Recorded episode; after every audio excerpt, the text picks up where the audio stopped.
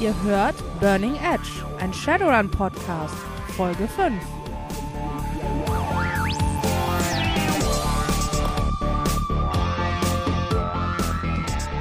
Willkommen zu Episode 5, Kultur der sechsten Welt. Ich bin Sister Panic. Und ich bin Chaos. Die Community hat mal wieder gesprochen und auch diesmal hat ein eindeutiges Abstimmungsergebnis von über 50 Prozent der Stimmen zum Thema der aktuellen Episode geführt. Kommen wir erstmal zu den News. Ja, die News. Als allererstes Shadowrun Returns Hong Kong ist erschienen. Da haben wir letzte Folge ja erst verspätet darauf hingewiesen, dass es überhaupt äh, gekickstartert wurde. Jetzt ist es draußen und es sieht bisher sehr, sehr gut aus. Ich habe es noch nicht so viel gespielt, aber was ich gesehen habe, ist, die haben die Vorteile aller anderen Teile übernommen und an den Schwachstellen, wie zum Beispiel der Matrix, einiges geändert, dass es ähm, sich ein bisschen interessanter spielt. Es hat wieder das von Dragonfall übernommene System mit dem Skillen der, der restlichen Runner. Das heißt, man kann da immer in regelmäßigen Abständen zwischen zwei verschiedenen Fähigkeiten auswählen. Und hat ein sehr interessantes Team, was man sich auf jeden Fall ansehen sollte. Für jeden Shadowrun-Fan wärmstens zu empfehlen. Dann ist bei Pegasus das deutsche Schattenläufer erschienen, was dem englischen Run Faster entspricht, was wiederum das Kompendium für 5.0 ist. Ich bin noch nicht glücklich mit den neuen Namen. Mir wäre es lieber gewesen, zumindest die Core Rulebooks so bei der Benennung zu belassen, wie sie vorher waren. Also Compendium, Augmentations und so weiter und so fort. Das mag an mir liegen, dass ich einfach nur alt werde und mich nicht mehr umstellen will, aber ich fand es so übersichtlicher. Da ist wieder das drin, was man von einem Kompendium erwartet. Also neue Rassen, neue Meta-Varianten, die Infizierten sind wieder dabei, neue Methoden der Charaktergenerierung sind drin plus Fluff zu, den, zu der Kultur der einzelnen Rassen ist dabei. Ist ein großartiges Buch. Und wo wir gerade bei Büchern sind, Pegasus übersetzt anscheinend gerade an Chrome Flash. Das hat man gesehen, als sie auf ihrer Facebook-Seite nach Namensvorschlägen gefragt haben, beziehungsweise nach einer Abstimmung darüber, welchen von beiden möglichen Namen das übersetzte Chrome Flash denn haben sollte. Bisher zur Auswahl stehen Body Shop und Chrome Körper. Und nach dem, was man aus den Kommentaren lesen konnte, waren die meisten Leute der Meinung, dass man es entweder Body, Tag oder Augmentations nennen sollte also wie das 4.0er 4.0er und 3.0er Buch oder das 2.0er Buch, wo ich mich persönlich auch anschließen würde. Wir haben auch mal drüber nachgedacht, wie man es nennen kann, aber uns ist auch nichts wirklich Kreatives eingefallen, was man da benutzen kann. Nee, also die Übersetzungsmöglichkeiten direkt oder indirekt für Chrome Flash halten sich tatsächlich in Grenzen. Chromfleisch. Das klingt wie ein Rammstein-Song, oder? Ja, ein bisschen. Hm. Eigentlich gar nicht so verkehrt, aber naja. Und weiter bei Pegasus für den sparsamen Runner ist jetzt auch die Taschenbuchausgabe des Grundregelwerks erschienen. Ja, das hatte ich schon in der Hand. Ähm, für mich sehbehinderten Menschen ist die Schrift ein wenig klein geraten, also muss ich mich ein bisschen anstrengen. Ähm, aber es ist definitiv ganz nett, wenn man jetzt zum Beispiel gerade Einsteiger ist und sagt, nee, die 20 Euro sind mir noch zu viel, dann kauft man sich das. Es ist nett, das vielleicht ähm, auf dem Spieltisch liegen zu haben. Da hat man nicht immer dieses umständliche, große, schwere Ding, was man dann wälzen muss. Da kann man schnell drin nachschlagen. Oder natürlich für unterwegs in der Bahn nochmal eben äh, ein bisschen Regeln lesen und sowas, ne? Ja, ich bin auch ehrlich gesagt gespannt, wenn ich es mir dann endlich mal selber ansehen kann. Und damit war's, das war's auch schon wieder mit den News. Wir kommen zu unserem Hauptteil. Das Thema Kultur der sechsten Welt weil das insgesamt sehr, sehr umfangreich ist, können wir viele Dinge nur anschneiden, ohne da wirklich tiefer drauf einzugehen. Wir haben versucht, alles reinzukriegen, was in den Kommentaren gewünscht wurde von euch, haben aber bei manchen Sachen auch einfach nicht wirklich viele oder gute Quellen gefunden und andere Themen fanden wir dann einfach so interessant auch nicht. Man wird das bei der Religion sehen, die wird sehr knapp behandelt. Ähm, los legt jetzt Sister Panic mit der Medienlandschaft und dann hangeln wir uns mal so durch alles durch. Ach, Hollywood. LA ist nach wie vor Zentrum der Unterhaltungsindustrie, auch wenn Mutter Natur alles gegeben hat, um das zu ändern. Erdbeben, Reaktorunfälle, große Riots, noch mehr Erdbeben. Aber das hat LA alles irgendwie überstanden. Es gibt ähm, eine riesige Archäologiemeile und eben alles, was man sich an Stardom und A-Prominenz vorstellen kann. Sind in der Archäologiemeile alle Konzerne vertreten? Nein, tatsächlich nicht. Alle bis auf Aztec. Da gab es so, eine, so einen netten Zwischenfall. Die Riots, die ich eben erwähnt habe, haben LA fast zur Strecke gebracht, wohin dann das Pueblo Council gerufen wurde. Die sind dann tatsächlich den azlanischen Truppen zuvorgekommen, um LA wieder zu befrieden. Und dann gab es ein bisschen hin und her. Das Pueblo Council ist auch nach wie vor in LA vertreten und die können, wie wir alle wissen, nicht so gut mit den Aztlanern und deswegen ist Aztec tatsächlich nicht in LA vertreten. Genau. Aztec sitzt allerdings weiterhin in San Diego und äh, ärgert sich, dass es in LA nicht vertreten ist. Richtig. Ja. Es gibt drei Dinge, die in LA wichtig sind. Unterhaltung, Ruhm und Ansehen. Ruhm lässt sich leicht mit Geld kaufen. Und ähm, aber wenn man berühmt ist, alleine reicht das schon aus, um viel Geld zu verdienen. Das ist also ein ewiger Kreislauf. Ähm, LA selber gefällt sich in der Vorstellung, die Verkörperung des klassischen American Dreams zu sein. Das heißt, mit harter und Arbeit und Ausdauer kann man alles erreichen. Wobei hier harte Arbeit gezielter Rufmord an der Konkurrenz ist und die Ausdauer gleichzusetzen ist, Leuten, die man, die einem nützlich sein können, nachzulaufen. Die hängen also noch so ein bisschen an diesem 1920er Golden Age of Cinema Gedanken. Du kommst als Tellerwäscher nach LA und wirst dann entdeckt und dann bist du berühmt und reich und ja, genau, aber ich meine, das ist ja heutzutage auch noch so, die, das, zumindest so wie es in irgendwelchen Serien und Filmen dargestellt wird. Ne? Man, das, das arme Mädchen vom Lande, das natürlich wunderhübsch ist und talentiert, kommt nach LA, ist da als Kellnerin, wird entdeckt. Das ist ja heute auch immer noch so. Da gefällt sich Hollywood nach wie vor drin, in dieser Rolle. Genau, was die dann halt nie sagen, ist die Karriere über Drogen, Hinterzimmerdeals mit Produzenten schlafen, solche Sachen. Genau das. Ähm, ein wichtiger Punkt in LA ist außerdem das Skandalleben der Prominenz. Das ist auch genauso wie heute nur alles larger than life, also noch larger als heute, weil ja, sechste Welt eben. Man kann halt nicht mehr nur mit zwei Prostituierten geschlafen haben. Heutzutage müssen es halt drei Prostituierte aus einem Bunraku-Parler und idealerweise noch eine andere Meta, ein anderer Metatyp als man selber sein. Ja, und ähm, wenn es um Skandale inszenieren oder vertuschen geht oder um eben gezielten Rufmord an der Konkurrenz zu betreiben, da kommen die Shadowrunner ins Spiel. Die persönlichen Geheimnisse herauszufinden, verbergen oder auszunutzen, das sind Butter und Brot der Runner in LA. Wobei die sich wahrscheinlich auch nicht zu schade sind, diese Geheimnisse auch einfach zu fabrizieren, oder? Nein, natürlich nicht. Als Runner in LA muss man wissen, dass man gute Who is Who Kenntnisse haben muss. Das heißt, ja, in der, in der anderen, in anderen Teilen der Welt ist es halt nicht so gut, wenn der Johnson erkannt wird, aber sollte der Johnson zu, zufällig irgendwie ein reicher Produzent sein, kann er ganz schön beleidigt sein, wenn ihr den nicht erkennt. Also da läuft das alles so ein bisschen anders. Man muss also zusätzlich noch wissen, wen man wann erkennen kann und idealerweise die Gedanken der anderen lesen, wann will der gerade inkognito sein. Ja, so mehr oder weniger. Also das ist alles, das ist eine, eine heikle Balance sozusagen. Apropos heikle Balance, als Runner muss man bekannt, als Runner ist man in LA ein bekannter Star. Das muss man auch sein und man muss das Spiel mitspielen, um halt die guten Aufträge zu bekommen. Das heißt, als Runner hat man Me-Feed, ähm, man hat man hat eine Runner-Identity, weil man möchte ja nicht gleich in den Medien auftauchen als Massenmörder oder sowas. Das heißt, man verbirgt seine tatsächliche Identität hinter einer Runner-Persona, die man dann gibt. Man baut also quasi ein eigenes Image auf, was man dann auch, der eine ist bekannt dafür, der ist dann der professionelle Hard-Ass, der immer alles perfekt macht. Und dann gibt es die Leute mit den flashigen Aktionen und dem flashigen Aussehen und so weiter. Aber das ist halt alles Image, was man aufbaut. Genau. Also das sollte idealerweise nicht zur tatsächlichen eigenen Identität zurückverfolgbar sein. Und ähm, wenn man wirklich einer von den ganz großen bekannten Runnern in LA ist, dann kann man in keinen Nachtclub oder sonst wohin gehen, ohne dass man nicht schon von Feed-Drohnen umschwärmt wird und dann wird das, wird jeder Schluck, den man trinkt, übertragen. Also. Da kommen wir ja nachher in Bewohner der nächsten Welt auch nochmal zu. Ganz genau. Über dem Ganzen schwebt die Horizon Group.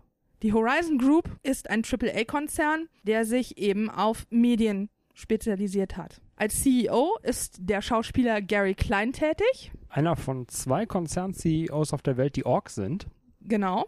Es wird gesagt, dass er selber sich nicht so sehr in die Konzerngeschäfte einmischt, sondern einfach nur ein Figurehead ist.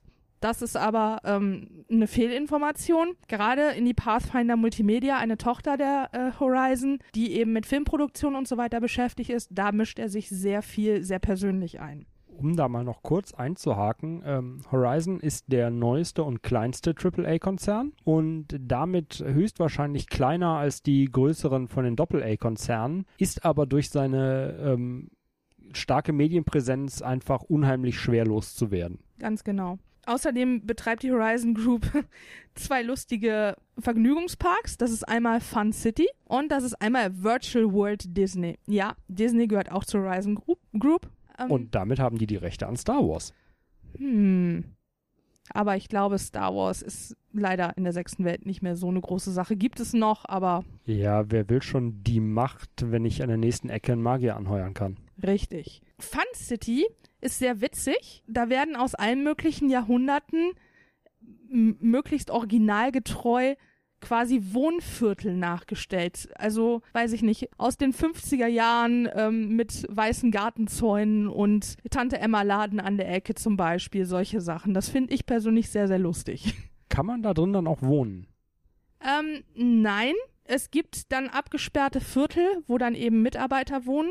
Und im, in Fun City ist auch ein abgesperrter Bereich, wo dann tatsächlich die Dawkins-Gruppe, Gruppe, der Think Tank der Horizon Group sitzt. Ah, man kann es aber nicht so mieten wie heutzutage in Disneyland diese, diese Themenhotels. Ähm, ganz ehrlich, das weiß ich nicht genau. Naja, gut. Dann äh, gehört der Horizon Group auch die wichtigste und größte Agentur, um neue Talente anzuwerben. Das ist die, sind die Charisma Associates. Also die angeln sich ihre Stars und vermarkten die dann entsprechend. Und man sollte sich nicht von deren äh, blitzblankem Äußeren täuschen lassen. Das sind auch ganz fiese Drecksäcke, wenn es um äh, Image und Marketing und Geld geht. Genau, also die machen dann zum Beispiel also Werbung mit Stars. Das ist, das ist deren ähm, Butter und Brot. Also Jenna Stardust, ein großer, ein großer Simpsons-Star. Da gibt es dann die Jenna Stardust Pasta, äh, Zahnpasta, damit man auch genau das gleiche schöne Lächeln hat und all so ein Quatsch. Das ist genau wie heute äh, Paris Hilton Sekt in Dosen und die Football Stars, die für, weiß ich nicht, was nehmen wir als Beispiel, Old Spice Werbung machen. Ganz genau. So, und dann gibt es noch was ganz Wichtiges, was in LA zu bedenken ist. Das ist das sogenannte PITO. Also für die nicht so anglifiziert Bewanderten P2.0, also zusammengesprochen PITO. Und das ähm, ist ein soziales Netzwerk, Blog, Status und Sim in einem. Man ähm, kann da nur mit Einladung reinkommen von jemandem, der schon da drin ist. Also das ist eigentlich relativ exklusiv. Man muss schon wer sein, damit man da überhaupt Zugang hat. Ähm, und das äh, dreht sich halt alles so um Hedonismus und eben die Schickeria und solche Sachen. Also das ist wirklich Facebook aufgepumpt. Das ist auch so ein bisschen, Facebook hat ja auch angefangen mit, man musste eingeladen werden von jemandem, der schon Facebook hatte. Und P2 dreht sich aber doch komplett um Gary Klein, oder? Ganz genau. Es gibt den sogenannten Pito-Wert. Der ähm, wird, setzt sich aus drei Unterwerten zusammen. Einer der wichtigsten davon ist der Z-Wert oder Sie-Wert. Der legt fest, wie nah man an Gary Klein ist. Gary Klein selber hat den Wert 0. Und das heißt, jemand, der den Pito-Wert 1 hat, der ist tatsächlich direkt mit Gary Klein bekannt. So. Und der höchste Wert, den man haben kann, bevor man aus diesem Netzwerk wieder rausfliegt, ist 8. Und ja, es gibt auch schon Selbstmorde, weil man da rausgeflogen ist in LA. Ähm, dann gibt es weiterhin den M-Wert. Das ist der Netzwerkwert. Das heißt, wie groß das eigene Netzwerk ist. Wie viele Leute kennt man und was haben die entsprechend auch für Pito-Werte. Und da, dadurch wird das dann aufgeschlüsselt. Das ist aber auch viel über Reichweite. Einfach, wenn ich jetzt der große Pito-Star bin, zum Beispiel, wenn ich als Runner einen sehr erfolgreichen Me-Feed habe, solche Sachen, dann habe ich da einen entsprechend hohen Wert, muss dann aber keinen hohen Z-Wert haben. Also nicht unbedingt sehr nah an Gary Klein dran stehen. Ich kann das also so ein bisschen balancieren. Genau. Wir müssen jetzt eine kurze Aufnahmepause einbauen, weil die Kirche nebenan wieder beschlossen hat zu bimmeln. Wir machen dann gleich weiter. Ihr kriegt da hoffentlich nicht viel von mit. Und der dritte und letzte Wert ist der sogenannte A-Wert oder A-Wert. Ähm, der setzt sich zusammen über die Reputation, die man hat und wie viele Abonnenten man für seinen Blog oder seinen Feed hat. Wie ist das denn jetzt mit Shadowrunnern im, im P2-Netzwerk? Naja, auch als Runner kann man da eingeladen werden, wenn man die richtigen Leute kennt und ähm, genug Bekanntheit bekommen hat, äh, erreicht hat, dass man ähm, eben eingeladen wird. Das Hacken des Pitos wird immer wieder versucht, ist fast unmöglich. Also, ne, falls ihr das irgendwie einbauen wollt, storytechnisch, ähm, nein.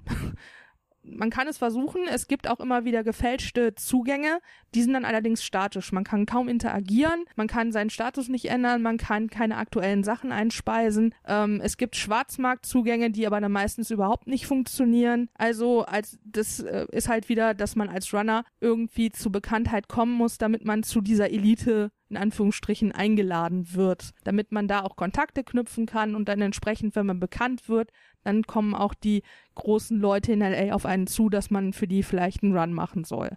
Man sollte jetzt über P2 keine Anti-Horizon-Runs annehmen. Nein, Runs das für Horizon sind wahrscheinlich kein Problem. Ja, aber ne, das ist halt ein offizielles Netzwerk, was eben durch auch von Horizon ähm, gehostet wird. Das heißt, da sollte man natürlich auch keine direkten Verhandlungen über dieses Netzwerk machen. Das versteht sich von selbst. Ich sag's aber trotzdem jetzt nochmal dazu. Das gilt also gerade für die Crowd, die sich sonst äh, in Seattle vor dem Polizeipräsidium verabredet hat mit ihrem Johnson. Ja, so ungefähr. Ja, dann komme ich jetzt mal äh, zu den Nachrichtensendern.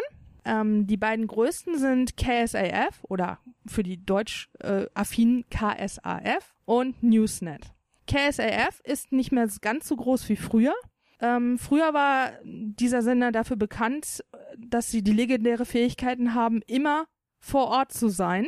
Und das nahm aber nach Dunkelzahns Tod rapide ab, weswegen viele ähm, der Auffassung sind, dass Dunkelzahn denen durchaus immer Informationen ges- zugespielt hat, wo was passiert, damit sie dann entsprechend schnell vor Ort sein können und berichten können. Also stellt euch das so wie das ähm, sechste Welt CNN vor. Naja, Dunkelzahn ist das durchaus zuzutrauen, dass er da aktiv eingreift, weil das war ja immer eins seiner Lieblingshobbys, äh, anderen Leuten ins Geschäft zu pushen. Ganz genau. Ähm, 2067 war halt dann der große GAU für KSAF.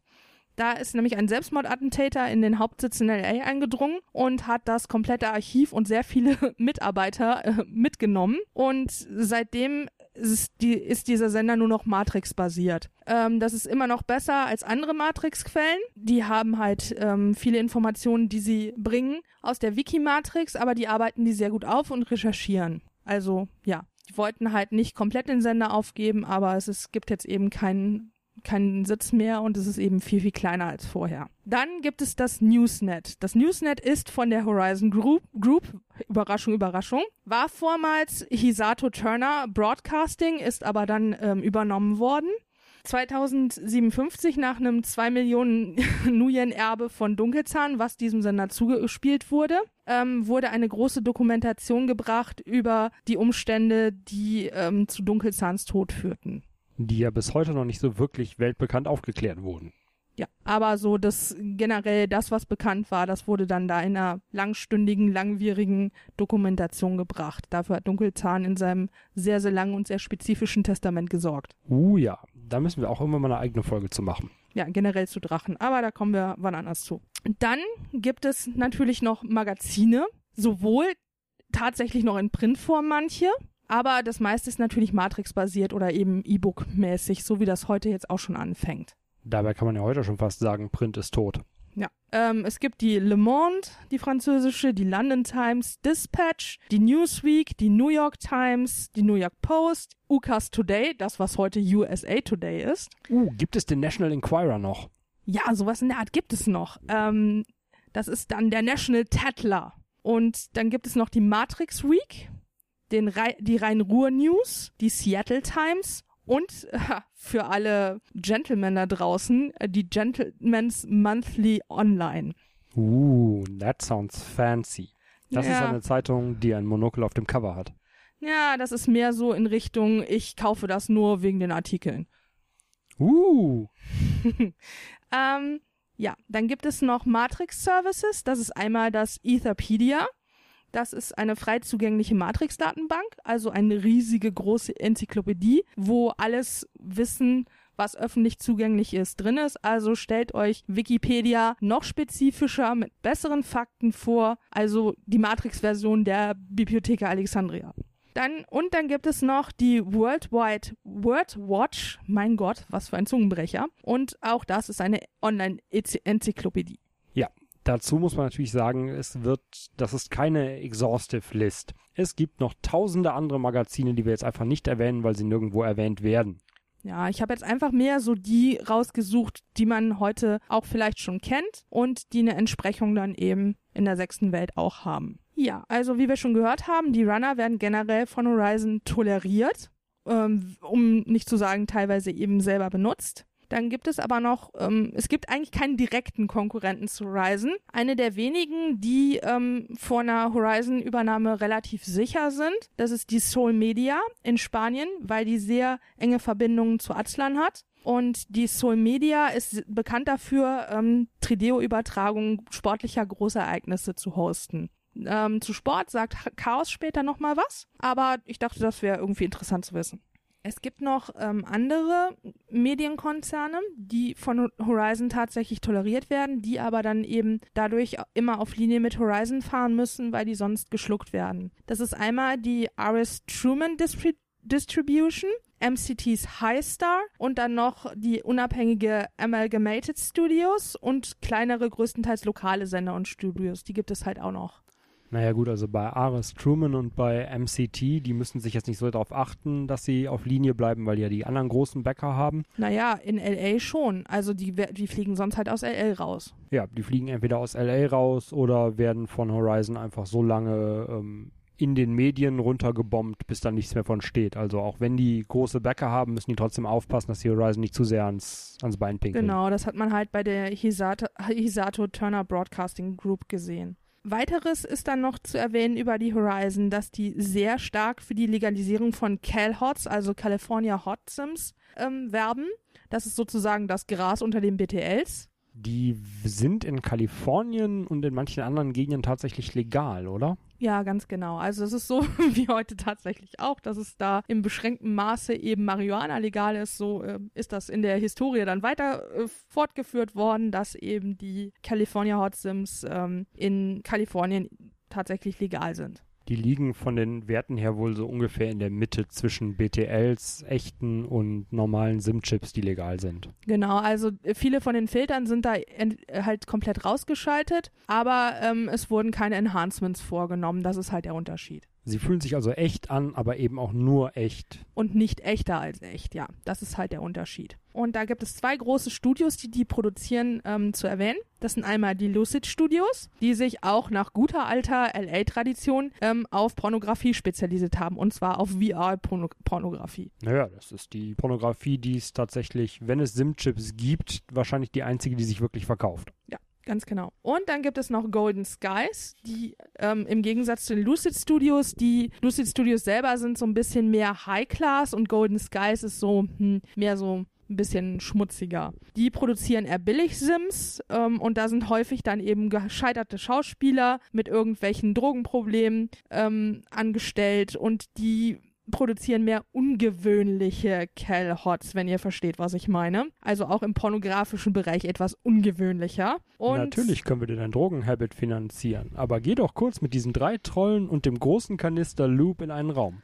Genau, sowas in der Richtung. Ja, und das ist, ähm, Golden Skies ist der größte Indie äh, in diesem Geschäft. Es gibt halt auch noch viele kleinere Studios, die sich in Pornografie oder ähnlichen Sachen spezialisiert haben und auf Calhot spezialisiert haben. Aber ähm, Golden Skies ist da tatsächlich der größte Indie. Man kann davon ausgehen, dass jeder der AAAs irgendwo ein kleines Studio in der Hintertasche hat, die sie backen, aber nicht offiziell. Genau, und Horizon benutzt halt gerade auch ähm, die unabhängigen Studios, jetzt nicht unbedingt Golden Skies, aber wie die eben erwähnten Amalgamated Studios oder andere, um dann, die benutzen die halt als Siebe, um das richtige Talent herauszufiltern und gehen dann, treten dann auf die zu und sagen, hier willst du nicht lieber für uns arbeiten. Ja, wie das ja im Sport auch oft gemacht wird, man hat die kleinen Ligen und die guten Spieler aus den kleinen Ligen werden rausgekauft. Ja, nur dass das bei Horizon alles etwas kalkulierter abläuft.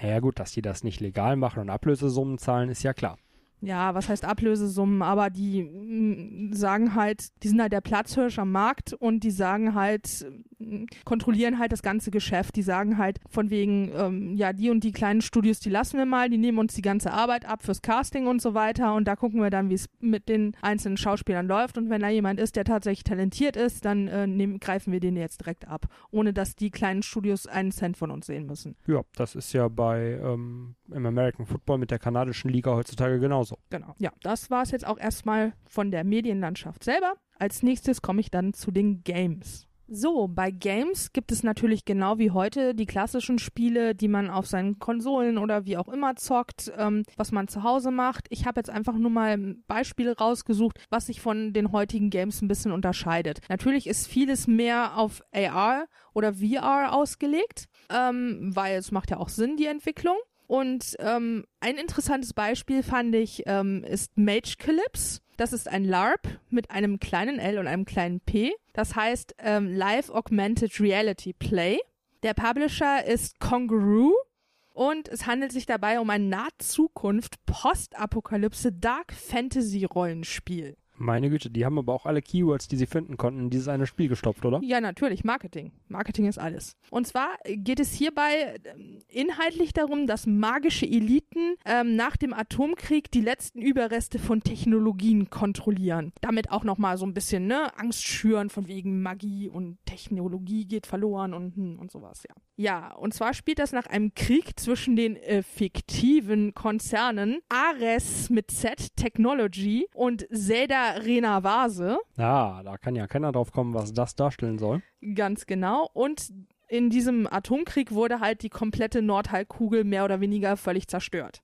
Ähm, der einzig noch existente Konzern in diesem Spiel ist äh, Exocorp, ein auf dem Mars beheimateter Technologiekonzern. Und der wird von Mensch-Marsianer-Hybriden geführt. Asien wurde von mutierten mongolischen Or Ork- und Trollhorden überrannt. Europa ist aufgeteilt zwischen irisch-baltischen Elfenkönigreichen und der faschistoiden italo-teutonischen Bruderschaft. Also diese historischen Anspielungen wird keiner auflösen können. Nein, auf gar keinen Fall. Ähm, Nordamerika ist eine große radioaktive Steppe und die Reste der indianischen Stämme werden vom Geistervolk der Atommanitus beherrscht.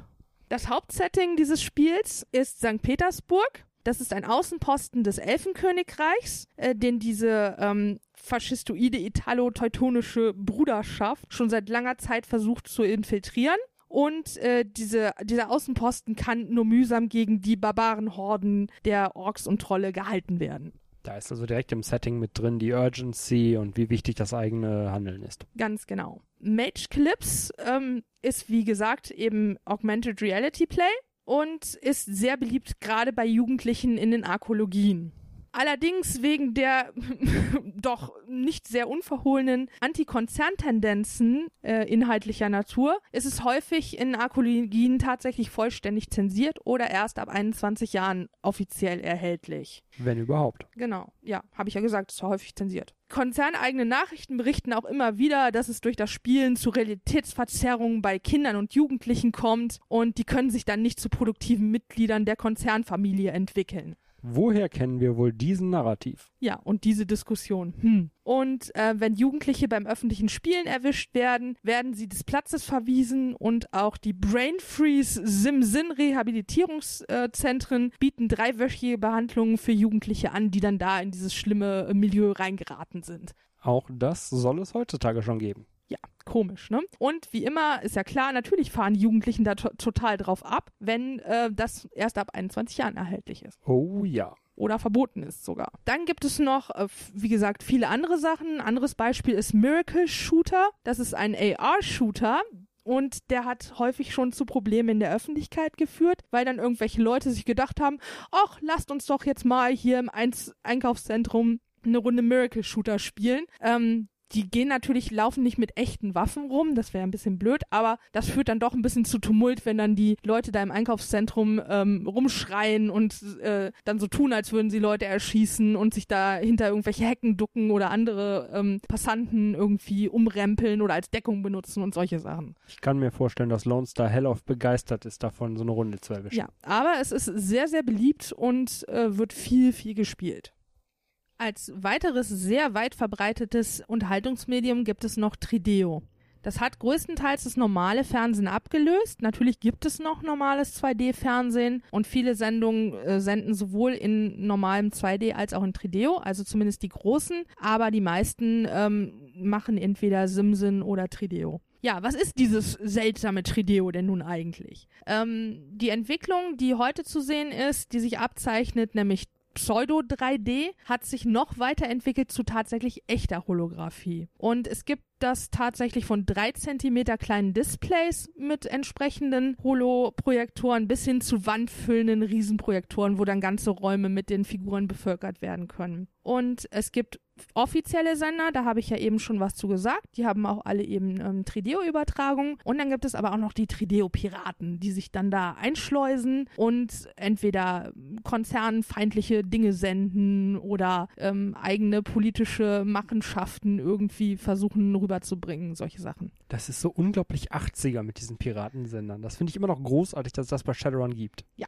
sehr schön. Es gibt dann einige typische Programmformate im Trideo. Die sind, ähm, manche davon solltet ihr wiedererkennen, die gibt es heute auch schon, aber manche sind halt sehr Shadowrun-spezifisch. Ähm, die Police-Shows gibt es, die sind entweder Comedy- oder Actionlastig. Unter Umständen ha es haben die einen Anspruch darauf, äh, ein realistisches We äh, Bild der Polizeiarbeit zu zeigen. Aber da alle Sender in irgendeiner Form, zumindest die, die offiziell senden, Konzern Konzernbesitz sind?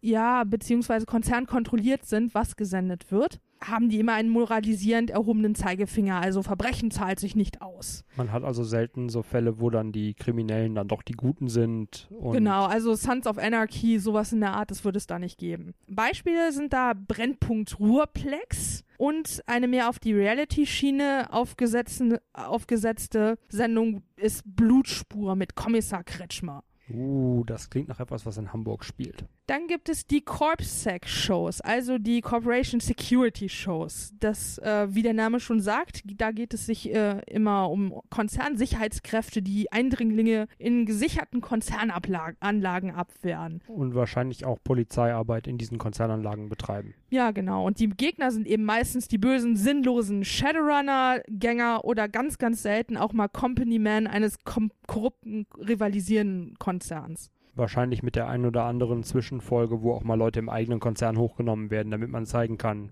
guck Nee. mal, wir zeigen auch Nein. die Schattenseiten. Gar Nein, nicht? tatsächlich nicht. Also das ist wirklich so, dass es, also diese offiziellen Trideo-Shows sind wirklich größtenteils konzernpropagandafreundlich. Also die Konzerne werden in keinem schlechten Licht dargestellt. Also reine PR-Maschine. Ganz genau. Ähm, hier in diesen Corpsec-Shows werden die ähm, Runner eben meistens als entweder ha- halbwahnsinnige Chipheads, heruntergekommene Gossenpunks, genereller Abschaum, ähm, nihilistische Terroristen oder aber als psychopathische Cyberware-Fetischisten dargestellt. Ich meine nicht, dass das abwegig wäre, solche gibt es natürlich auch, aber das ist ja, sind ja nicht alle, ne? Und äh, Runner haben dann in diesen Shows auch mehr mit Cyborgs, die total vercybert sind, gemeinsam, als mit echten Metamenschen, weswegen das ja dann auch rechtfertigt, dass man die einfach mal so abknallen kann und dann kein schlechtes Gewissen haben muss. Wenn die mal eine Sprechrolle kriegen, dann erzählen sie wahrscheinlich auch die ganze Zeit nur darüber, wie sehr sie die Konzerne hassen und alle Leute umbringen wollen, die da sind. Genau, und was sie für eine Bedrohung für die Gesellschaft sind und so weiter. Ähm, ein, ein prominentes Beispiel für so eine Show sind die sogenannten Crimson Files. Hier ähm, steht im Mittelpunkt äh, Renrakus rotes Samurai. Uh, fancy. Mit den schicken Rüstungen und allem. Ja, genau. Ähm, dann gibt es die Merc-Shows.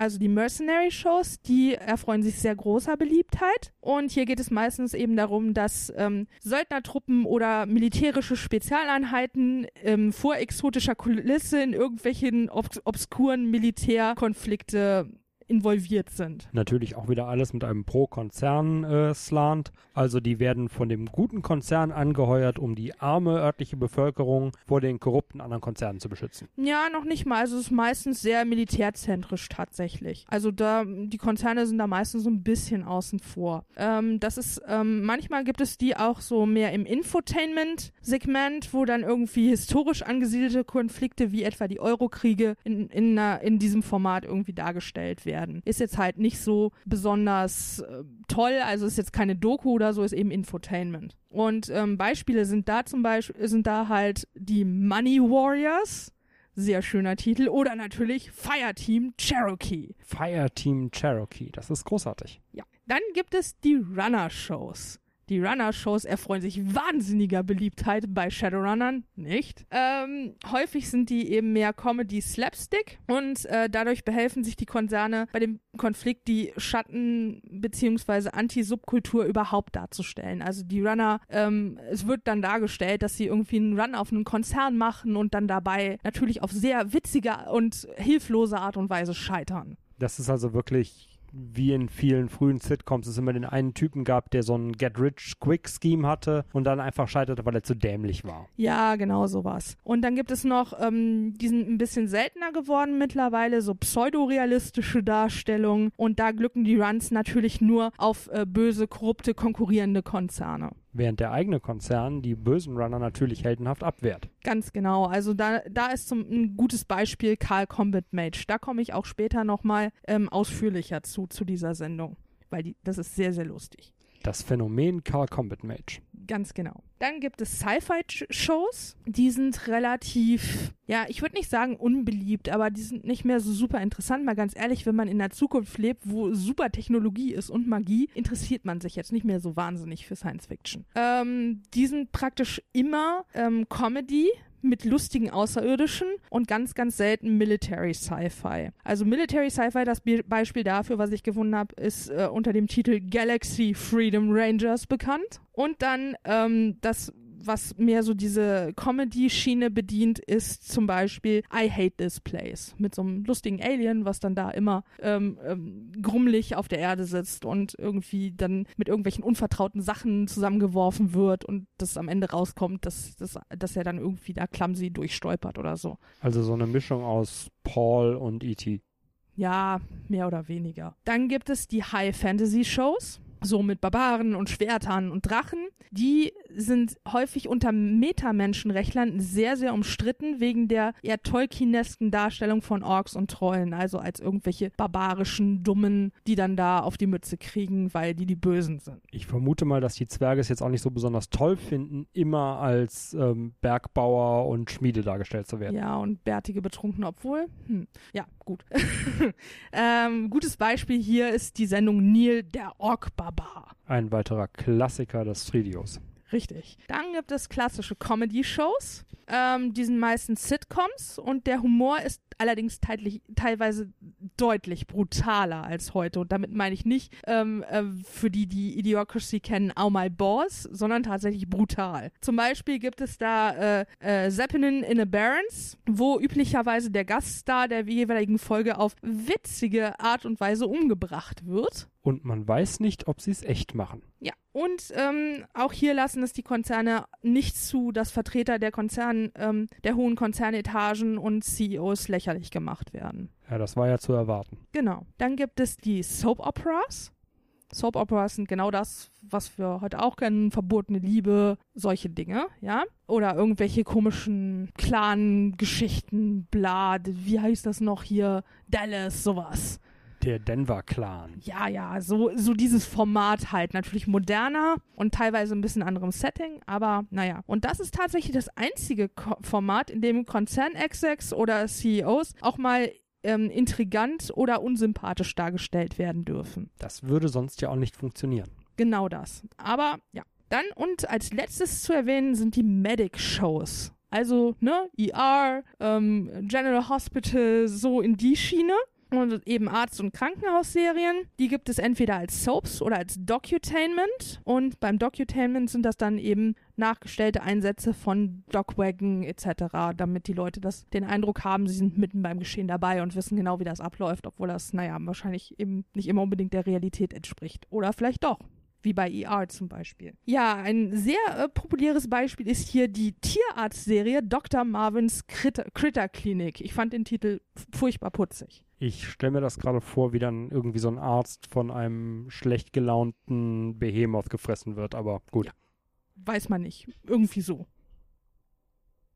Wie eben schon versprochen, ähm, kommt jetzt ein ausführlicheres Beispiel für eine Trideo-Serie und das ist Karl Combat Mage oder für die Kenner der Serie KKM. Das ist eine Serie aus äh, der ADL und äh, behandelt das Thema Shadowrunner und bedient sich dabei sehr äh, klischeehafter Namen, wie schon der Name des Hauptcharakters zeigt. In dem Falle wird Combat Mage auch mit K geschrieben. Ganz genau, deswegen ja auch KKM. Die realistischen Themen der Sendung und die Geschichten und die Verwendung bestimmter Fachbegriffe wie Herr Schmidt ähm, haben häufig zur Vermutung geführt, dass äh, Insider an der Produktion beteiligt sind, also echte Runner hinzugezogen wurden als Berater. Die Pilotfolge, die am 21.10.2053 gesendet wurde, ähm, hatte erst als Comedy Slapstick angefangen, wurde dann aber ähm, während der Dreharbeiten noch mehr auf gesellschaftlichen Realismus fokussiert, weil man angenommen hat, dass das eben besser ankommt, was ja dann eben auch der Fall war. Oh ja, die hatten sowas von recht. Und ja, es gab dann mehrere Crossover-Sendungen, die dann ähm, mehr in Anarcho-Locations ähm, zentral waren, also in Berlin. Und zum Beispiel ähm, wurde Karl Combat Mages Freundin im Kannibalisten-Restaurant Gore dann ähm, verspeist und fand so ein tragisches Ende, was dem Charakter natürlich mehr Tiefe verlief, äh, verlieh. Ja, aber jetzt erzähl uns doch mehr über Richie Rigger. Ja, zu Richie Rigger komme ich gleich noch. Ähm, die Serie Carl Combat Mage, die 2064 bereits in die neunte Staffel ging, ähm, hatte eine immense Fangemeinde. Und damit meine ich immens. Und inzwischen gab es dann eben auch schon einen Kinofilm. Es gab einen regelrechten KKM-Fankult. Es gab dann natürlich, wie das heute, einen, einen offiziellen Fanclub und da gab es dann ein, eine Matrix-Präsenz zu, wo dann Spoiler zu laufenden Staffeln und so weiter kamen, was dann irgendwelche Benutzer von äh, Schattenland dazu gebracht haben, dass, dass die das richtig scheiße fanden, weil die wollten nicht gespoilert werden. Also das übliche Hin- und Hertreten, wie wir das aus dem heutigen Internet auch schon kennen, wenn es um Fankult geht. Meine beiden Lieblingsdinge bei Car Combat Match sind eigentlich immer zu erwähnen, dass es einmal in mehreren Fluff-Stellen darauf Bezug genommen wird, dass echte Runner Car Combat Match gucken und das großartig finden. Und ein anderer Fluff aus der dritten Edition, ich weiß aber nicht mehr welches Zusatzbuch, wo eine Dame vom Carl Combat Match Fanclub aus den ADL nach Seattle geflogen wird, um sich das mal anzugucken und zu berichten. Und dann zurückkommt und erzählt, dass es total cool wäre, dass die Show auch in Amerika so ein großer Hit ist, weil da auch alle Yo Chummer sagen. ja, und neben der Tridero-Serie wurden ähm, auch Simpsons, Matrix-Spiele, Actionfiguren, ferngesteuerte Modelle von Karls Helikopter und dem Panzer seines äh, Antagonisten produziert. Dann gab es dann auch Produkte wie die Seelenfenster, Cyberaugen und äh, Schmitz-Style-Aktenkoffer zu erwerben. Also wirklich das volle Programm. Ähm, der Karl-Darsteller Joe Wensky hat dann äh, auf dem Höhepunkt seines Erfolges eine Autobiografie veröffentlicht, die wahrscheinlich den äh, tollen literarischen Stil äh, von ähnlichen Autobiografien aus der heutigen Zeit haben sollte. Ähm, dann brachte er auch ein eigenes Herrenparfum, Parfum, Mage at Night, raus. Ähm, und einmal ließ er sogar über seinen Agenten echte Shadowrunner anheuern, um mit, die, mit denen auf einen realen Run zu gehen. Die waren natürlich wahnsinnig begeistert darüber, den dann äh, babysitten zu dürfen, den ganzen Run lang. Was ja auch ein, ein immer wiederkehrendes Trope aus Shadowruns ist. Also jede Gruppe hat bestimmt schon mal so einen Babysitting-Run gemacht. Genau. Und im Übrigen ist äh, Joe Ransky tatsächlich magisch begabt, allerdings kein besonders mächtiger Magier und konnte dadurch in den Sendungen dann äh, tatsächlich ein bisschen mit Magie um sich werfen, wodurch das realistischer wirkte. Das spart zumindest mal im Special Effects Budget. Richtig. Ähm, dann gab es eine große KKM-Convention im Einkaufsparadies Wust Brandenburg am Arsch der Welt also. Äh, und äh, dieser Auftritt äh, wäre fast der letzte von vielen der wichtigeren Hauptdarsteller gewesen, denn zeitgleich ähm, hat sich ein Terrorist entschieden, in der riesigen Einkaufsmeile eine Massengeiselnahme zu starten. Ja, aber wenn die doch diese ganzen hochspezialisierten Shadowrunner da rumsitzen haben, wie konnte der dann überhaupt so weit kommen? Tja, das sind Fragen über Fragen. Vielleicht mussten die ähm, gerade woanders hin. Ähm. 2070 hatte dann äh, sich die der Karl Combat Mage Hype weitgehend überlebt. Die Kinofilme 2 bis 5, ja, 2 bis 5, konnten an den Erfolg der Serie nicht mehr anknüpfen. Und auch weitere Versuche der, äh, von Neonetz, Neue Bavaria Film- und Sinsen Studios in München, ähm, irgendwie neue Produktionen Combat Mage The Next Generation oder Spin-offs wie Lost in Astral Space mit Sally Shamanin und natürlich der beliebte Richie Rigger allein gegen den Rest der Welt äh, wurden jeweils schon nach wenigen Folgen eingestellt. Ähm, die Hauptdarsteller sind mehrheitlich mit dem Erbe der erfolgreichen Serie nicht wirklich glücklich geworden, ähm, weil die dazu viel zu sehr ähm, getypecastet wurden und immer eben mit diesen Rollen verbunden wurden. Wenn ich jetzt nur wüsste, auf welche reale Serie das anspielt, wäre ich echt glücklich. Hm, viele von denen. Ja, die Hauptdarsteller sind Joe Wensky, wie eben schon äh, erwähnt, in der, Ka in der Rolle des Karl Combat Mage, äh, Mahmoud Belugi in der Rolle von Sammy Samurai, äh, Kevin Windsucker in der Rolle von Tobi Troll, Peter Herbst als Richie Rigger und Silvio Patone als Danny Decker. Und wenn ihr jetzt langsam Kopfschmerzen kriegt, keine Panik, das sind nur eure Hirnzellen, die sich, die gerade Selbstmord begehen ob der Dämlichkeit dieser Namen. Moment, es gibt ja noch weitere Protagonisten. Das ist einmal Kira Kira Adept, Sally Schamanin, wie eben schon erwähnt, Ellie Elf, Olaf Ork, Tamara Troll, Zacharias Zwerg und natürlich der Schieber Schorsch. Oh mein Gott. Genau. Und Gegner von Karl, der, wie sie, äh, Chaos eben schon erwähnt hat, äh, sich am Ende jeder Folge mit den Worten Jodschammer verabschiedete, waren etwa Giftschamanen, Insektengeister, also so ganz harmlose Sachen, äh, der verrückte Konzernwissenschaftler Dr. Milzbrand oder äh, der Matrix, äh, der, ähm, der Mafia-Capo Don Camorra. Das hört sich alles wahnsinnig toll an. Lasst uns den Mantel des Schweigens darüber bereiten. ja, und nach KKM ist Joe Wensky äh, in der Society von München eher eine Witzfigur, also so wie heute auch schon Z-Prominenz, die sich da rumtreibt. Ähm, er soll ein Alkoholproblem ha haben und außerdem Schwierigkeiten, äh, seine Rolle als Karl Combat Mage von der Realität zu trennen. Ähm, Silvio Patrone, der den Danny Decker gespielt hat, ist äh, BTL-süchtig und hat enorme Schulden was daran, äh, was dafür führt, dass er eben bei äh, Baumarkteröffnungen auftritt und sich auch als Pornodarsteller über Wasser hält. Nee, ich hab nichts. Tut mir leid. Ja. ja. Äh, von Richie Rigger, aka Peter Herbst, heißt es hingegen, dass er eben möglicherweise auch infolge von Problemen mit einer aufdränglichen Stalkerin tatsächlich in die Schatten abgetaucht ist und inzwischen ein echter Shadowrunner wurde. Der fährt nicht mein Team. der Tobi Troll-Darsteller Kevin Windsacker hat eine Kneipe namens Night Shadows, die mit äh, Serienmemorabilien ähm, gespickt ist und zahlreichen Originalrequisiten aus ausgestattet ist. Und das ist in München und kann besucht werden, wird auch tatsächlich häufig mal von echten Shadowrunnern besucht, weil die unter den ganzen Nerds und kostümierten Fans äh, und möchte ganz nicht auffallen. Das ist so ein bisschen wie jeder zweite Star Trek-Fan davon träumt, eine Kneipe namens 10 Vorwärts aufzumachen, oder? Ja, so ungefähr. Oder äh, wie das Planet Hollywood. Dann äh, einzig, der äh, Mahmoud Belugi, der Sammy Samurai gegeben hat, hat ähm, eine erfolgreiche Spin-off-Serie namens Street Rage und ähm, auch im Film Karriere gemacht und mit brennendem Asphalt einen echten Blockbuster gedreht. Brennender Asphalt, das klingt so ein bisschen wie Fast and Furious in Shadowrun, oder? Vielleicht. Wird also nicht weiter erwähnt. Genau. Und als letztes zu Trideo ist noch zu sagen, eine der wichtigsten Ereignisse, die halbjährlich stattfindet, ist Worm Talk. Früher wurde die von Dunkelzahn gehostet. Nach seinem Ableben macht das mittlerweile Masaru. Ähm, ja, die findet, wie schon erwähnt, halbjährlich statt und da wird über alles gesprochen, was mit der erwachten Welt zu tun hat. Also eigentlich im Grunde genommen das, was wir jetzt hier machen, äh, nur halt von einem Drachen gehostet und äh, ein bisschen echter und professioneller und so. Als die erste davon rauskam, war das natürlich ein Riesending, weil es das erste Mal war, dass ein Drache sich tatsächlich mit den Menschen beschäftigt hat, äh, auf grob gleichem Niveau. Genau, also Dunkelzahn war ja eh dafür bekannt, dass er äh, versucht hat, äh, mit der Metamenschheit auf Augenhöhe zu agieren, zumindest mehr oder weniger. Und ähm, am 15. März 2057 äh, fand auch in dieser Sendung das herausragendste Ereignis in der Trideo-Geschichte statt. Und zwar, das war Dunkel, als Dunkelzahn als Gast in der eigenen Sendung auftrat und verkündete, dass er sich entschlossen hat, als Präsident für die UKAS zu kandidieren. Was tatsächlich ein sehr einschneidendes Erlebnis war.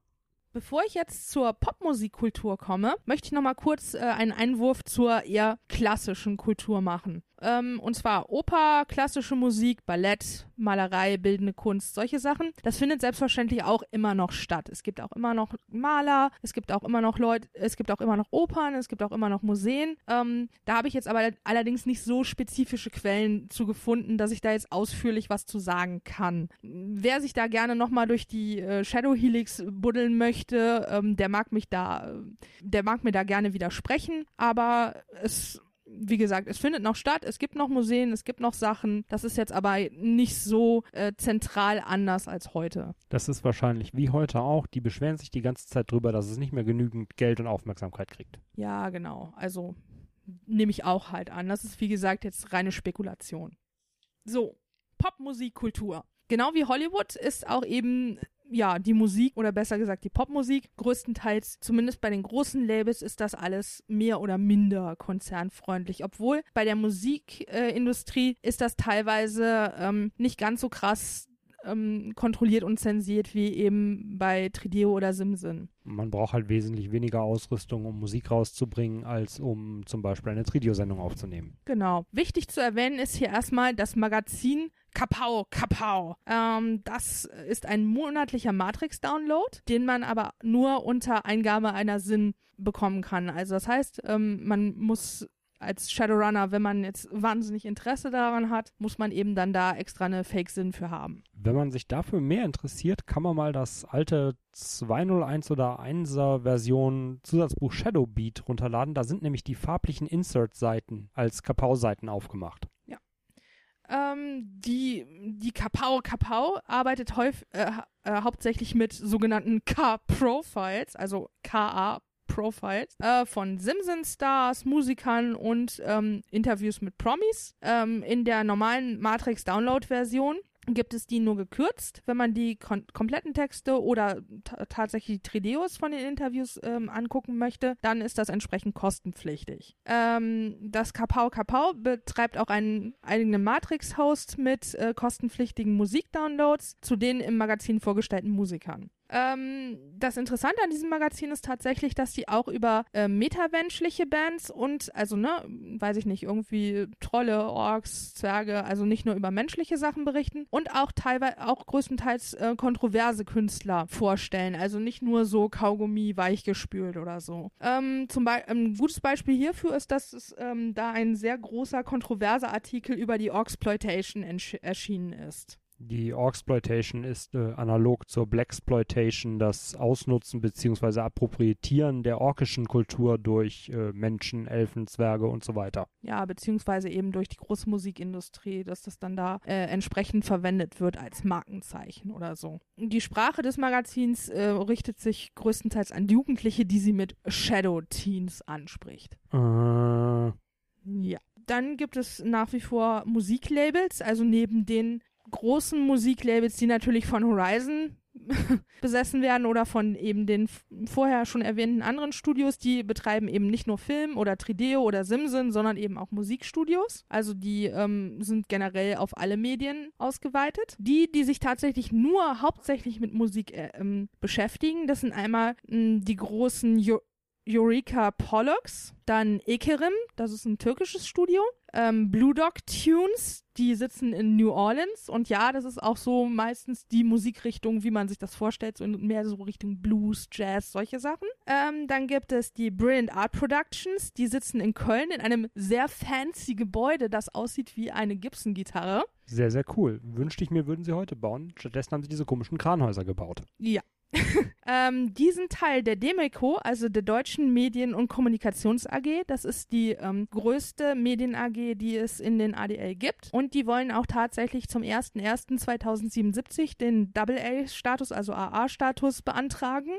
ähm, was bedeutet, dass die damit extraterritoriale Rechte bekommen würden. Und dann gibt es noch Hetz-Musik, also HEZ-Musik, die hauptsächlich Orc-Rap und Trock bzw. Goblin Rock vermarkten. Das sind die Bands, die dann im Zuge der Orxploitation-Welle auf einmal auch bei anderen Labels gecastet wurden. Genau das. Und sehr fancy fand ich persönlich das, Label, das Seattler-Label Ersatz. Ersatz ist äh, eine Tochter oder arbeitet zusammen mit, Evo, mit der Evo Corp die sich ja ähm, bekannterweise sehr mit ähm, Cyberware und eben äh, SimSin beschäftigen. Hm, ja, hauptsächlich ist Evo ja dafür bekannt, dass sie der Konzern sind, der sich auch um Metamenschen kümmert und die durchaus mal ans vordere Ende der Vermarktungskette stellt.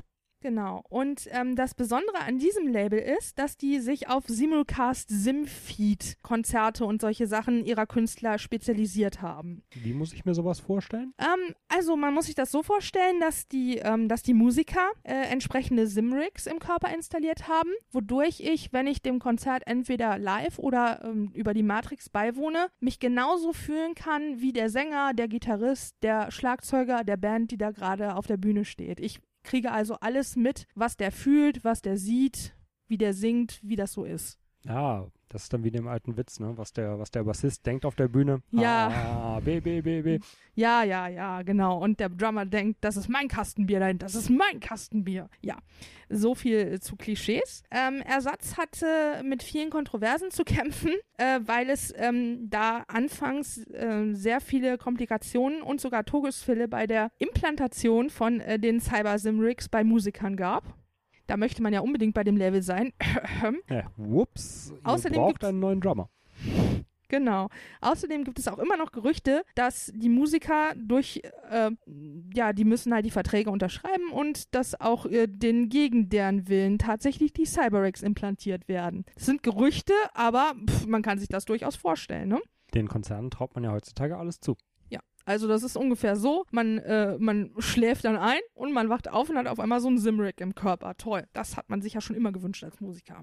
So, als nächstes komme ich äh, zu einigen Beispielen von Bands. Ich weiß, es gibt verflucht viel mehr. Ich habe jetzt so die rausgesucht aus egoistischen Gründen, die ich persönlich am fancysten und inter- interessantesten fand.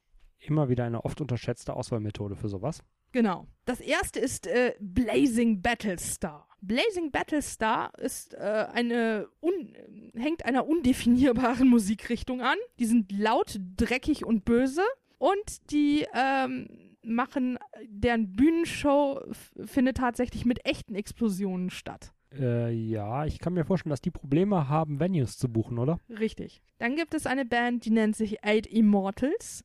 Die machen neo-maoistischen Ragga-Metal, was auch immer. Das wollte ich jetzt aber auch gerade sagen. Und ähm, die stehen unter dem Verdacht, dass die ihrem Erfolg äh, mit Magie nachhelfen. Naja, ist ja eigentlich eine völlig legitime Methode. ja, genau. Dann ähm, sehr witzig, in Anführungsstrichen, äh, fand ich die Band ähm, Embryonic Holocaust. Das war, ja, war eine Shock-Metal-Band und deren Mitglieder ließen sich komplett enthaaren und androgynisieren und traten immer komplett nackt auf. Ew. Ja, das scheint, schien Leuten gefallen zu haben. Und die brachen auseinander, nachdem der Leadsänger bei einem illegalen Untergrundkonzert auf offener Bühne von einem Cyberfreak mit einer Monofina Monofilamentpeitsche filetiert wurde. Das ist ein Ende für die Legenden. Aber naja, wir wissen ja alle, Monofilamentpeitsche sieht auf dem Papier cool aus, aber naja. Ähm, dann gibt es eine Band, die nennt sich Erosthesia. Die, ähm, das sind Veteranen aus San Francisco und die machen Songs für skurrile Gruppierungen und Randgruppen und ähm, der, deren Inhal inhaltlich sind das so soziale Kommentare in rauen Texten. Ich kann mir wiederum nicht vorstellen, dass die jemals einen großen Vertrag sehen. Ja, doch. Also die sind wohl relativ erfolgreich, soweit ich das gelesen habe. Dann gibt es die Band Ghost Bear. Die ist aus den Sioux Nation in den NAN und die war auch in, in den UKAs tatsächlich auch in den Top Ten Charts schon vertreten. Und die machen energetisch dichte Hightech-Umsetzungen traditioneller Sioux-Legenden. Finde ich persönlich, ich, wenn es das echt gäbe, ich würde mir das wahnsinnig gerne mal anhören. Das hört sich sehr interessant an. Eine Band, die nur Themenalben rausbringt. Woher kennen wir das wohl? Ähm, Ich weiß auch nicht, habe ich noch nie von gehört. vor allem energetisch dicht. Ähm, ja. Der Erste, der uns eine Postkarte mit dem, mit dem Aufdruck Rush einschickt, gewinnt nichts. Genau. Ähm, dann gibt es die Hernalser Herzburm aus Wien. Das ist ein, ich fand das wahnsinnig lustig. Das ist eine Org-Band, die mit E-Gitarre, Blechbläsern, Akkordeon und einer modernisierten Variante des Schuhplattlers auftritt. Man weiß nicht, ob man weinen oder lachen soll, oder? Ja, schließt die Augen und stellt euch Orks in Lederhosen und mit diesen lustigen Hüten vor und so karierten Hemden. Eine kurze Pause, damit ihr euch die Augen auswaschen könnt. Ähm, dann gibt es die Nuclear Pacifiers. Das ist eine Death Trash Metal Band und äh, denen hängt die Subkultur der Endzeitler an. Und wegen der antiklerikalen Texte führt, ähm, wurden die in, im Kirchenstaat Westfalen gebannt. Naja gut, die sind nicht die einzigen, die im Kirchenstaat Westfalen gebannt sind und ich vermute, sie können es verschmerzen, weil ja die ganzen Mage Apocalypse-Leute ihre Platten kaufen. Richtig. Dann gibt es die Tolson Twins. Das sind zwergische Zwillingsbrüder aus Nashville. Die machen so Country mit E-Gitarre, E-Geige und Synth-Gitarre. Ja, also das übliche, äh, mein Trailer ist abgebrannt, meine Frau hat meine Schrotflinte geklaut und mein bester Freund hat meinen Hund vergewaltigt. Nein, tatsächlich doch ein bisschen äh, von, ein bisschen mehr so High Class in Richtung Johnny Cash wohl. Ah. Ja, dann gibt es die äh, Silicon Surfers, die auch tatsächlich, soweit ich weiß, bei Ersatz unter Vertrag sind und die sind äh, sehr bekannt für ihre Matrix-Konzerte. Und das, was ich mh, persönlich am interessantesten fand und was ich sehr, sehr äh, schick finde, das ist die Band Synaptic. Die äh, Besetzungen sind äh, Dirk Wartlock und Hans Vetter und sind sehr stark beeinflusst von Daft Punk. Und das Interessante daran ist, dass die beiden Mitglieder nebenher auch tatsächlich als internationale Shadowrunner tätig sind. Damit kann man zumindest mal erklären, warum man in der Welt rumreist die ganze Zeit. Richtig. Und die äh, beiden sind wohl immer an sehr großen Big Pay Data Runs gegen sehr lukrative Konzerne beteiligt. Das heißt, die äh, machen im Jahr alleine durch die Runs einen sechsstelligen Umsatz. Das würde sich so mancher Runner wünschen. Und dann noch die Musikgroupies dazu. Richtig. Die, ähm, die Band Synaptic hat eine sehr aufwendige Bühnenshow. Äh, die verwenden zum Beispiel animierte Roboter als Personas und tauschen oft die Persona-Icons äh, während der Auftritte, sodass man nicht weiß, wer wer ist. Und die Bühnenkostüme sind häufig dann auch Cy im Cyborg-Look mit Holo-Bildern und Autosynth-Instrumenten. Und äh, die Konzerte, denen kann man live beiwohnen. Die gibt es aber auch in VR oder Simsin. Okay. Ja, dann wollte ich noch, ähm, weil wir das in der letzten Folge die äh, Whispunk Band vorgestellt haben, dachte ich, ich erwähne noch mal ganz kurz, was das denn eigentlich genau ist. Und zwar ähm, benutzen die Musiker dieser äh, Richtung magische Effekte bei Bühnenshows und neben den norm normalen optischen Illusionen wie irgendwelchen Feuerbällen oder so, äh, benutzen die auch astrale Effekte, weswegen die Musikrichtung sich halt besonders an Magier richtet, weil die die einzigen sind, die das sehen können. Also nicht, dass andere Leute nicht die Musik auch toll finden und sich das ähm sich die Musik reinziehen, aber die Konzerte werden halt haupt überproportional von Magiern besucht. Genau. Und ähm, noch zu erwähnen ist das Wacken Reloaded. Das liegt mir persönlich sehr am Herzen.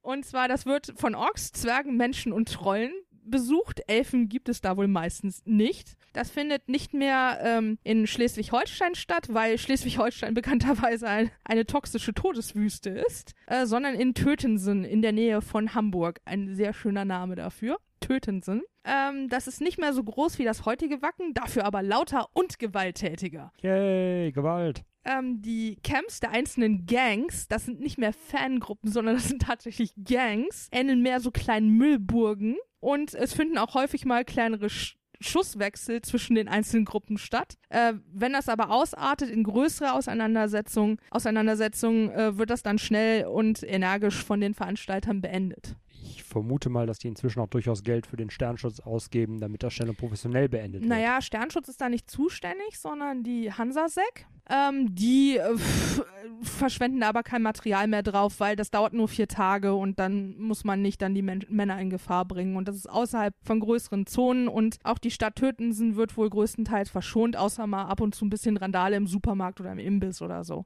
Naja, dann. Das kann nicht schlimmer sein als der Pool in Wacken. Nichts so schlimmer als der Pool in Wacken. Da, da, da.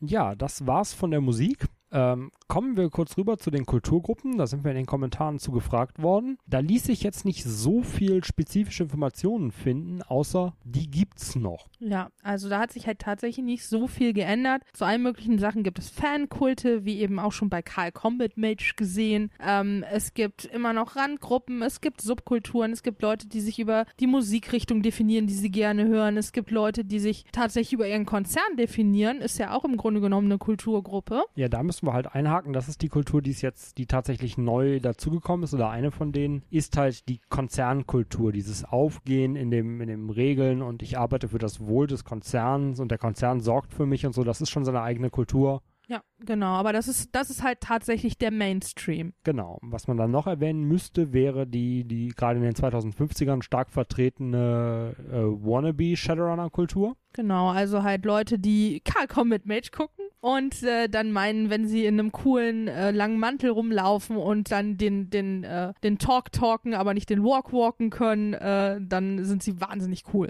Ja, und dann war halt auch zum Beispiel äh, Körperpanzerung als Fashion Accessory total in und es gab Clubs, in denen total viele davon rumhängen. Ja, die dann äh, stilisiert so aussehen, wie sich die Leute generell so Runner Bars vorgestellt haben. Das sind die ne die Etablissements, in denen wir so rumhängen, weil wir es müssen, nicht weil wir es wollen.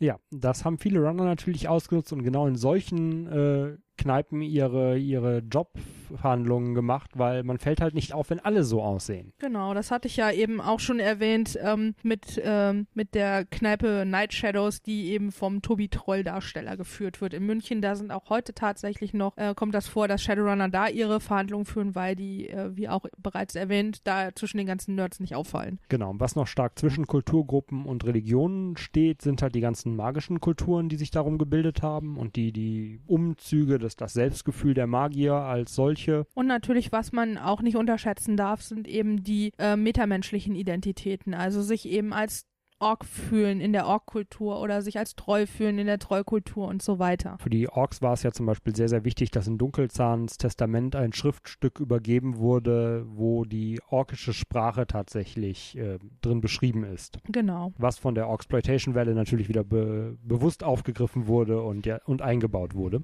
Ja. Und was eine Kultur ist, die es heutzutage schon gibt, die bei Shadowrun aber viel weiter verbreitet ist, ist halt die Gangkulturen. Ja, also ne, das, das kennen wir auch alle irgendwie aus den Barons oder so, da hängen die Gangs rum, ähm, Kleingänger eben, die mit Drogen oder Waffen handeln oder die hier so Schutzgeschichten ähm, haben in irgendwelchen Bereichen, wo sie dann die Ladenbesitzer erpressen, ähm, dass sie denen Geld geben, damit die nicht den Laden zerlegen, solche Sachen. Genau, halt unterteilt in die einzelnen verschiedenen Gangarten, also die Go-Gangs bzw. Biker-Gangs haben halt ganz andere Kultur als die typischen Vorort- oder oder Stadtviertel-Gangs, die sich dann wieder unterscheiden von den, von den reinen Thrill-Gangs und so weiter und so fort. Genau, also das ist tatsächlich sehr, sehr viel verbreiteter als heute und auch sehr ähm, mehr ins äh, im generellen Leben, wie soll man sagen, äh, mir fehlt gerade das Wort. Naja, Gangs sind halt in Shadowrun einfach ein viel größeres Trope, als sie, als sie heutzutage sind. Ha, präsent war das Wort. Die sind mehr präsent in alltäglichen Leben, als das heute der Fall ist. Ja, und ja, Kulturgruppen gibt's noch, ist das abschließende Wort dazu, glaube Genau, also es wird auch noch Emos geben, es wird vielleicht auch noch Hipster geben. Ich meine, wir hoffen alle, dass es nicht der Fall ist, aber pff, bestimmt in irgendeiner Form. Bei Shadowrun sind meine Charaktere zumindest meistens bewaffnet, das heißt, wir können was gegen die Hipster tun. So viel zum sozialen Kommentar für heute. Genau, kommen wir nun zum Sport. Ja, Sport in der sechsten Welt. Da hat sich auch tatsächlich im Großen und Ganzen nicht so viel getan. Es sind ein paar neue Sportarten hinzugekommen und die großen Fragen waren eigentlich immer, wie gehen die Sportarten mit Metamenschen und Magie um? Und Cyberware. Ähm, ich fange jetzt mal an mit den Sportarten, die wir heute schon haben und die sich nur verändert haben und gehe dann nachher zu denen um, die komplett neu sind. Also Neues vom Sport. Genau. Ähm, bringen wir gleich den Langweiler unter den Sportarten aus dem Weg. Baseball. Das Hm, wird Ich dachte, das wäre Fußball. den bringen wir auch nachher noch aus dem Weg. Baseball gibt es immer noch. Die haben 2032 die Cyberware erlaubt. Das ist aber reguliert und da wird in den Vertrag normalerweise reingeschrieben, wenn man Pro-Spieler wird, dass man ähm, welche Ware man hat und wofür man sie einsetzt. Ja, das äh, gibt den Home Runs dann ganz andere Dimensionen. Genau. Und ja, es ist, wird, ist halt festgeschrieben, was erlaubt ist und wie viel und wie viel pro Spieler und so weiter. Ähm, hast du rausgefunden irgendwie, ob die Stadien größer sind für die Cyberware-Leute? Nee, im Baseball ist tatsächlich noch der, der alte Diamond. Da hat sich nicht so viel geändert. Hm. Äh, Metamenschen sind im Baseball erlaubt. Es gab auch einige Starspieler, die Metamenschen waren. Zu nennen ist da Lorenzo Hayes, ein, ein Orc-Pitcher. Und Baseball ist der einzige Sport, der von den jetzigen, der nicht nach Geschlechtern getrennt ist. Es ist also auch in der Major, im Major League Baseball ist ungefähr ein 2% Frauenanteil Hm. enthalten. Interessant. Wer sich mehr mit der Baseballkultur in Shadowrun beschäftigen möchte, dem ist der äh, Roman Wolf und Rabe von Michael Stackpole ans Herz zu legen. Generell Michael Stackpoles Romane sind einem an, ans Herz zu legen. Genau, in dem gibt es eine Kurzgeschichte, die sich äh, um Baseball dreht. Machen wir weiter. Basketball ist äh, auch immer noch da. Die haben die Ligastruktur hat sich natürlich verändert durch die veränderten Bedingungen auf dem nordamerikanischen Kontinent. Cyberware ist erlaubt, aber wesentlich stärker redu- äh, reguliert als im Baseball. Also so leichte Reflexbooster und bessere Sensoren sind erlaubt, Ersatzkörperteile sind nicht erlaubt und was ganz, ganz verboten ist, sind alles, was irgendwie die, die Reichweite des Spielers verlängert. Also längere Ja, Arme klar. oder so geht gar nicht. Ja klar, und wahrscheinlich auch Muskelstrafung für mehr Sprungkraft und sowas auch nicht. Das ist so dazwischen irgendwo. Metamenschen sind an sich erlaubt, allerdings keine Trolle. Das ist sowieso so ein Thema, was sich Ja, komisch. Die sind ja auch irgendwie äh, 2,60 Meter oder was groß. Ähm, die können ja einfach mal so, die müssen keinen Slam-Dunk mehr machen. Die können ein äh, Slam Put into the Basket machen. Genau, also Trolle sind generell in vielen Sportarten dann einfach mal äh, benachteiligt und dürfen nicht mitspielen, weil sie halt zu groß sind.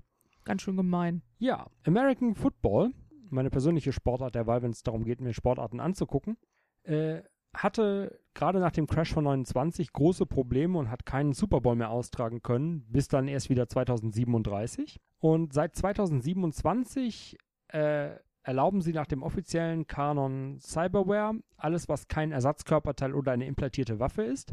Adepten sind erlaubt, Metamenschen sind erlaubt, allerdings muss man da dazu sagen, dass Key-Adepten nicht vercybert sein dürfen. Man darf also nicht beides haben. Ja, ähm, die eierlegende Wollmilchsau und so, ne? Genau. Da ist auch, das ist auch die einzige Sportart, für die wir bei uns in der Runde eine Hausregel haben. Wir haben das nämlich so äh, gehausregelt, dass Metamenschen unbegrenzt erlaubt sind aber Magie und Cyberware komplett verboten sind, weil damit die Vergleichbarkeit wegfällt. Und durch diese Regeländerungen sind halt metamenschliche Spieler wichtiger geworden. Also du kannst halt deine eine Offensive Line oder eine Defensive Line nicht mehr ohne Trolle aufstellen und Linebacker sind meistens Orks oder Menschen. Quarterbacks neigen dazu, Elfen oder Menschen zu sein und Running Backs sind Zwerge. Ähm, der Football hat auch äh, bei Shadowrun das Spielfeld tatsächlich verändert. Das ist also ungefähr doppelt so lang wie vorher und äh, man muss nicht mehr nur 10 Yards gehen für einen First Down, sondern 20. Ja, sonst wäre es ja auch echt langweilig. Also dann, dann wäre so, dann wäre so ein Spiel mit tausenden Touchdowns und das würde viel zu schnell gehen und alles hin und her und wäre überhaupt nicht mehr so wahnsinnig taktisch mit der Vercyberung und so weiter. Genau, gerade mit der Cyberware ist es halt, ähm, es wird in dem, in dem Buch, wo Football drin beschrieben wird, also das Shadowbeat Zusatzbuch, wird auch erwähnt, dass in der Season von 2027, also die erste mit Cyberware, alle Rekorde, die vorher standen, gebrochen wurden. Um Längen. Kein Wunder. Ja, jetzt zu einer weiteren beliebten, weltweit beliebten Sportart. Fußball wird immer noch gespielt. Herzlichen Glückwunsch. Metamenschen sind erlaubt, aber nur 50% pro Team. Keine Trolle. Und Cyberware ist nicht erlaubt, außer so Alltags-Cyberware wie Augen, Datenbuchsen, etc. Ja, klar, das verbessert ja auch die Leistung nicht. Genau. Ähm, ersatzgezüchtete Körperteile sind okay, solange sie nicht leistungsverbessernd sind.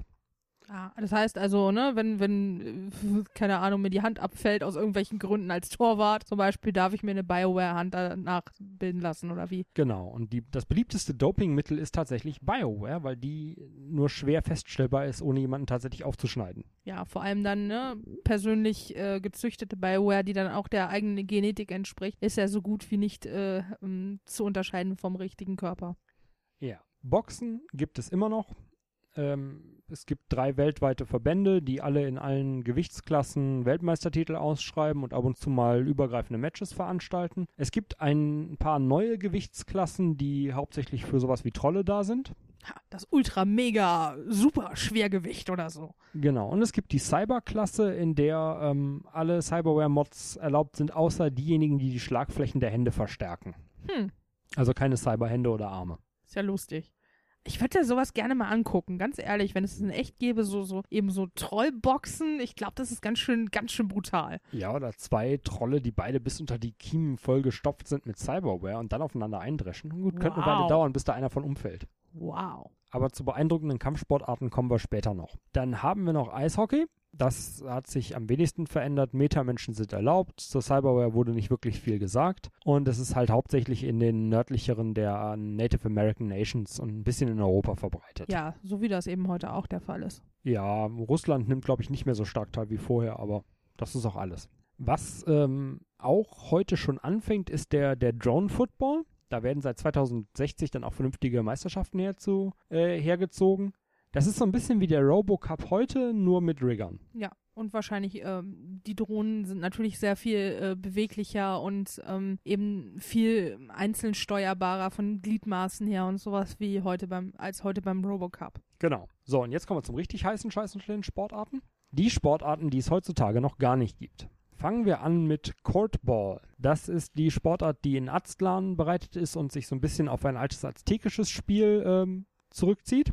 Das wird gespielt auf einem rechteckigen Feld, das abgesenkt ist, also Wände hat. Es gibt drei Spieler pro Team und man darf nicht mehr als drei Ersatzspieler haben. Am Ostende des äh, Feldes ist ein Ring an der Wand montiert, in etwas weiter Höhe. Und das Spielziel ist es, den Ball da durchzuschlagen, wobei er zwischendurch auf dem Boden auftitschen muss. Hm, ist das so ein bisschen äh, wie Basketball oder wie muss ich mir das vorstellen? Nein, das ist mehr so ein bisschen wie äh, Food Riots weil bei diesem Sport alles erlaubt ist. Oh mein also Gott. Messer, Keulen, Metamenschen, Magie, Cyberware, Key-Adepten, alles. Schusswaffen?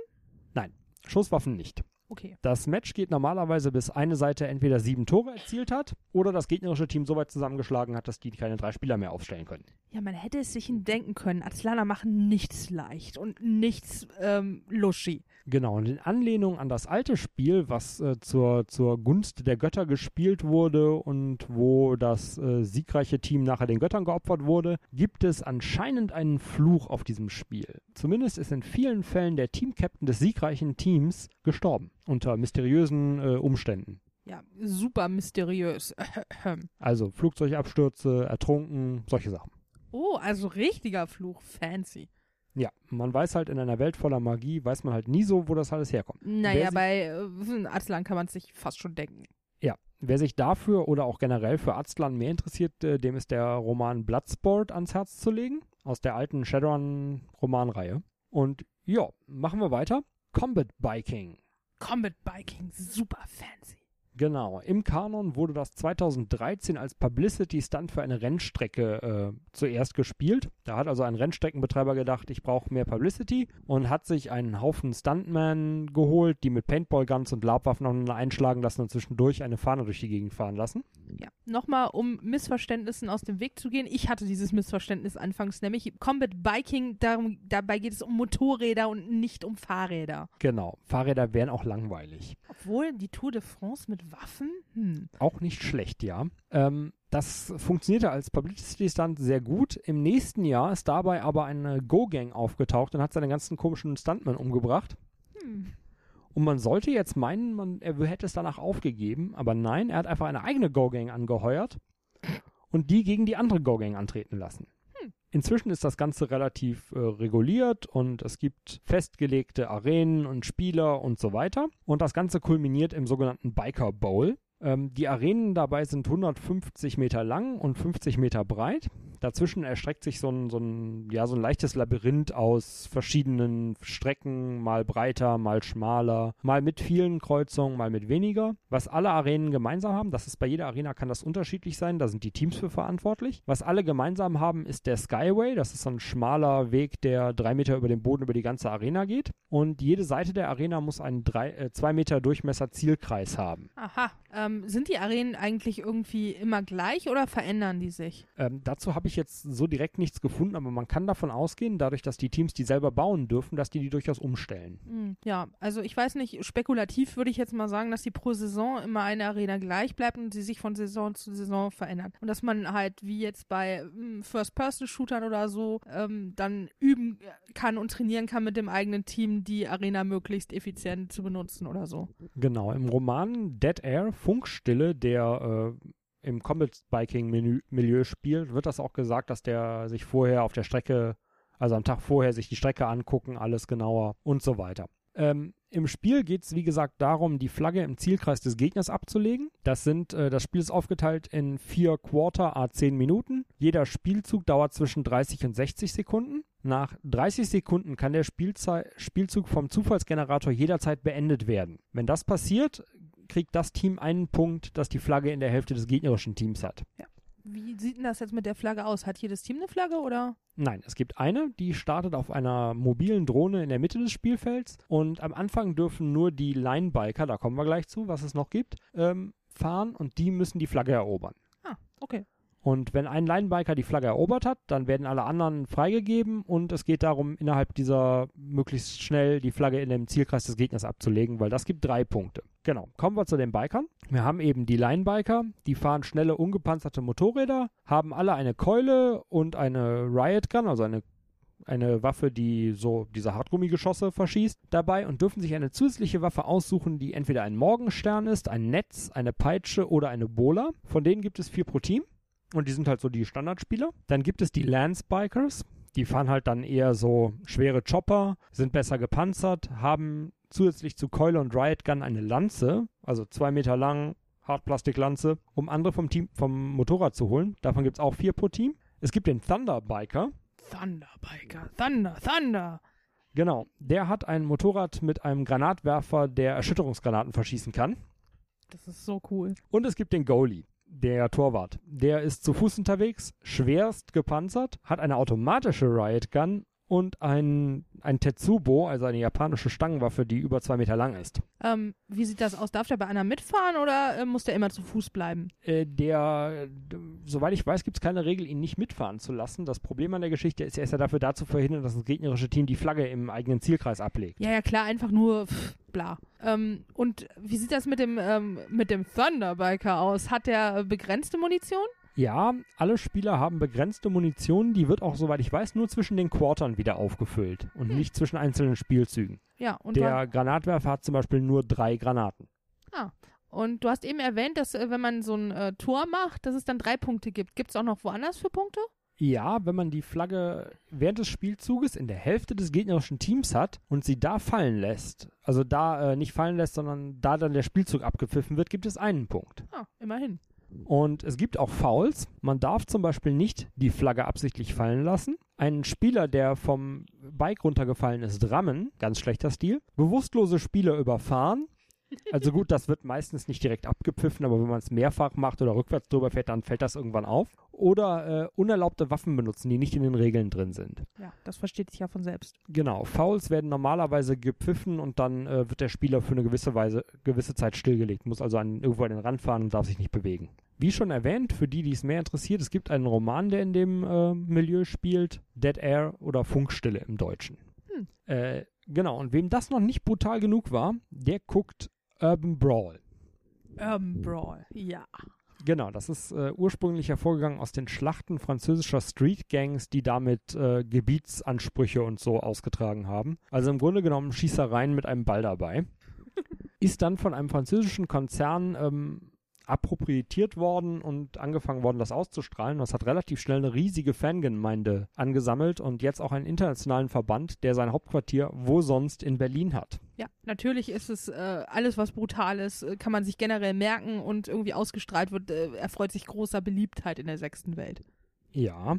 Äh, beim Urban Brawl gibt es so ein paar Besonderheiten. Da muss ich jetzt ein bisschen aufpassen, dass ich mich da nicht verhasple. Fangen wir also an mit den Brawl Zones. Das sind große Stadtgebiete tatsächlich, meistens irgendwie in den Barrens oder so, die so ungefähr 500 Meter lang und 400 Meter breit sind, bis fast 700 Meter lang und 500 Meter breit. Die werden vom Verband am, vor der Season festgelegt, aber strengst geheim gehalten, wo die sind. Und erst 24 Stunden vor einem Match werden die aktiviert. Dann schlägt dieser Verband da mit Technikern und allem auf, evakuiert die komplette Bevölkerung, die in der Zeit tatsächlich äh, in, in Hotels untergebracht werden, vernünftiges Essen kriegen und eine gewisse Entschädigung kriegen.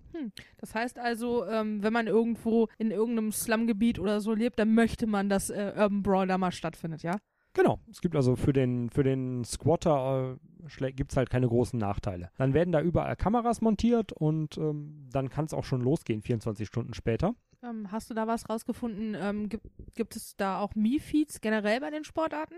Nee, das, äh, das nicht. Ähm, das liegt aber daran, dass die Me-Feeds erst in Shadowrun 4 eingeführt wurden. Diese Sportartenbeschreibungen aber größtenteils aus Shadowrun 2 stammen. Ah, also kann man vielleicht davon ausgehen, dass manche Sportarten das haben, andere nicht. Das kann man nach Gusto dann äh, einbauen, wenn man das benutzen möchte. Ja. Wenn ich jetzt vermuten müsste, würde ich sagen, dass die Verbände tatsächlich ähm, das, das ähm, normale Me-Feed-Aufnehmen von Spielern verbieten, weil sie ja selber verkaufen wollen. Sim-Sin-Aufnahmen wird es geben und Kameraaufnahmen logischerweise auch aus allen möglichen Winkeln, aber keine Me-Feeds in dem Sinne. So, jetzt haben wir also ein Stadtgebiet, das leergeräumt wurde, was relativ groß ist. Jedes Team hat in, seinem, in seiner Endzone quasi einen 4 Meter Durchmesser Kreis und wenn das gegnerische Team einen Ball da reinlegt, dann kriegen die einen Punkt. Egal, ob der Spieler, der am Ball hängt, noch lebt. Das ist mal eine Regeländerung, die eingeführt wurde. Ursprünglich musste er leben, aber das wurde dann zu schwierig nachzuhalten. Wenn der in der Luft vom Torwart zerrissen wurde, ob der dann noch äh, lebend aufgeschlagen ist oder schon tot war. Inzwischen reicht es, wenn der Ball in Kontakt eines Spielers in diesen Kreis fällt. Aha, das heißt, man kann auch einen toten Kameraden der dem, dem, dem, dem Ball in die Finger drücken und den dann werfen, ja? Rein theoretisch kann man das machen. Ja. Interessant. Zum Spiel später mehr. Gehen wir gerade nochmal auf die Spieler ein. Es gibt 13 Spieler pro Team. Man darf unbegrenzt viele Ersatzspieler mitbringen, die man höchstwahrscheinlich auch brauchen wird. Allerdings darf man die nur zwischen Spielzügen austauschen und nicht jederzeit. Am wichtigsten sind hier die Offensivspieler. Die dürfen nämlich tatsächlich den Ball tragen. Da gibt es die Scouts. Die, davon hat jedes Team vier. Die sind leicht gepanzert und haben eine Pistole oder abgesägte Schrotflinte dabei. Dann gibt es die Banger. Die sind etwas besser gepanzert. Gibt es auch vier von, sind aber ansonsten genauso bewaffnet wie die Scouts.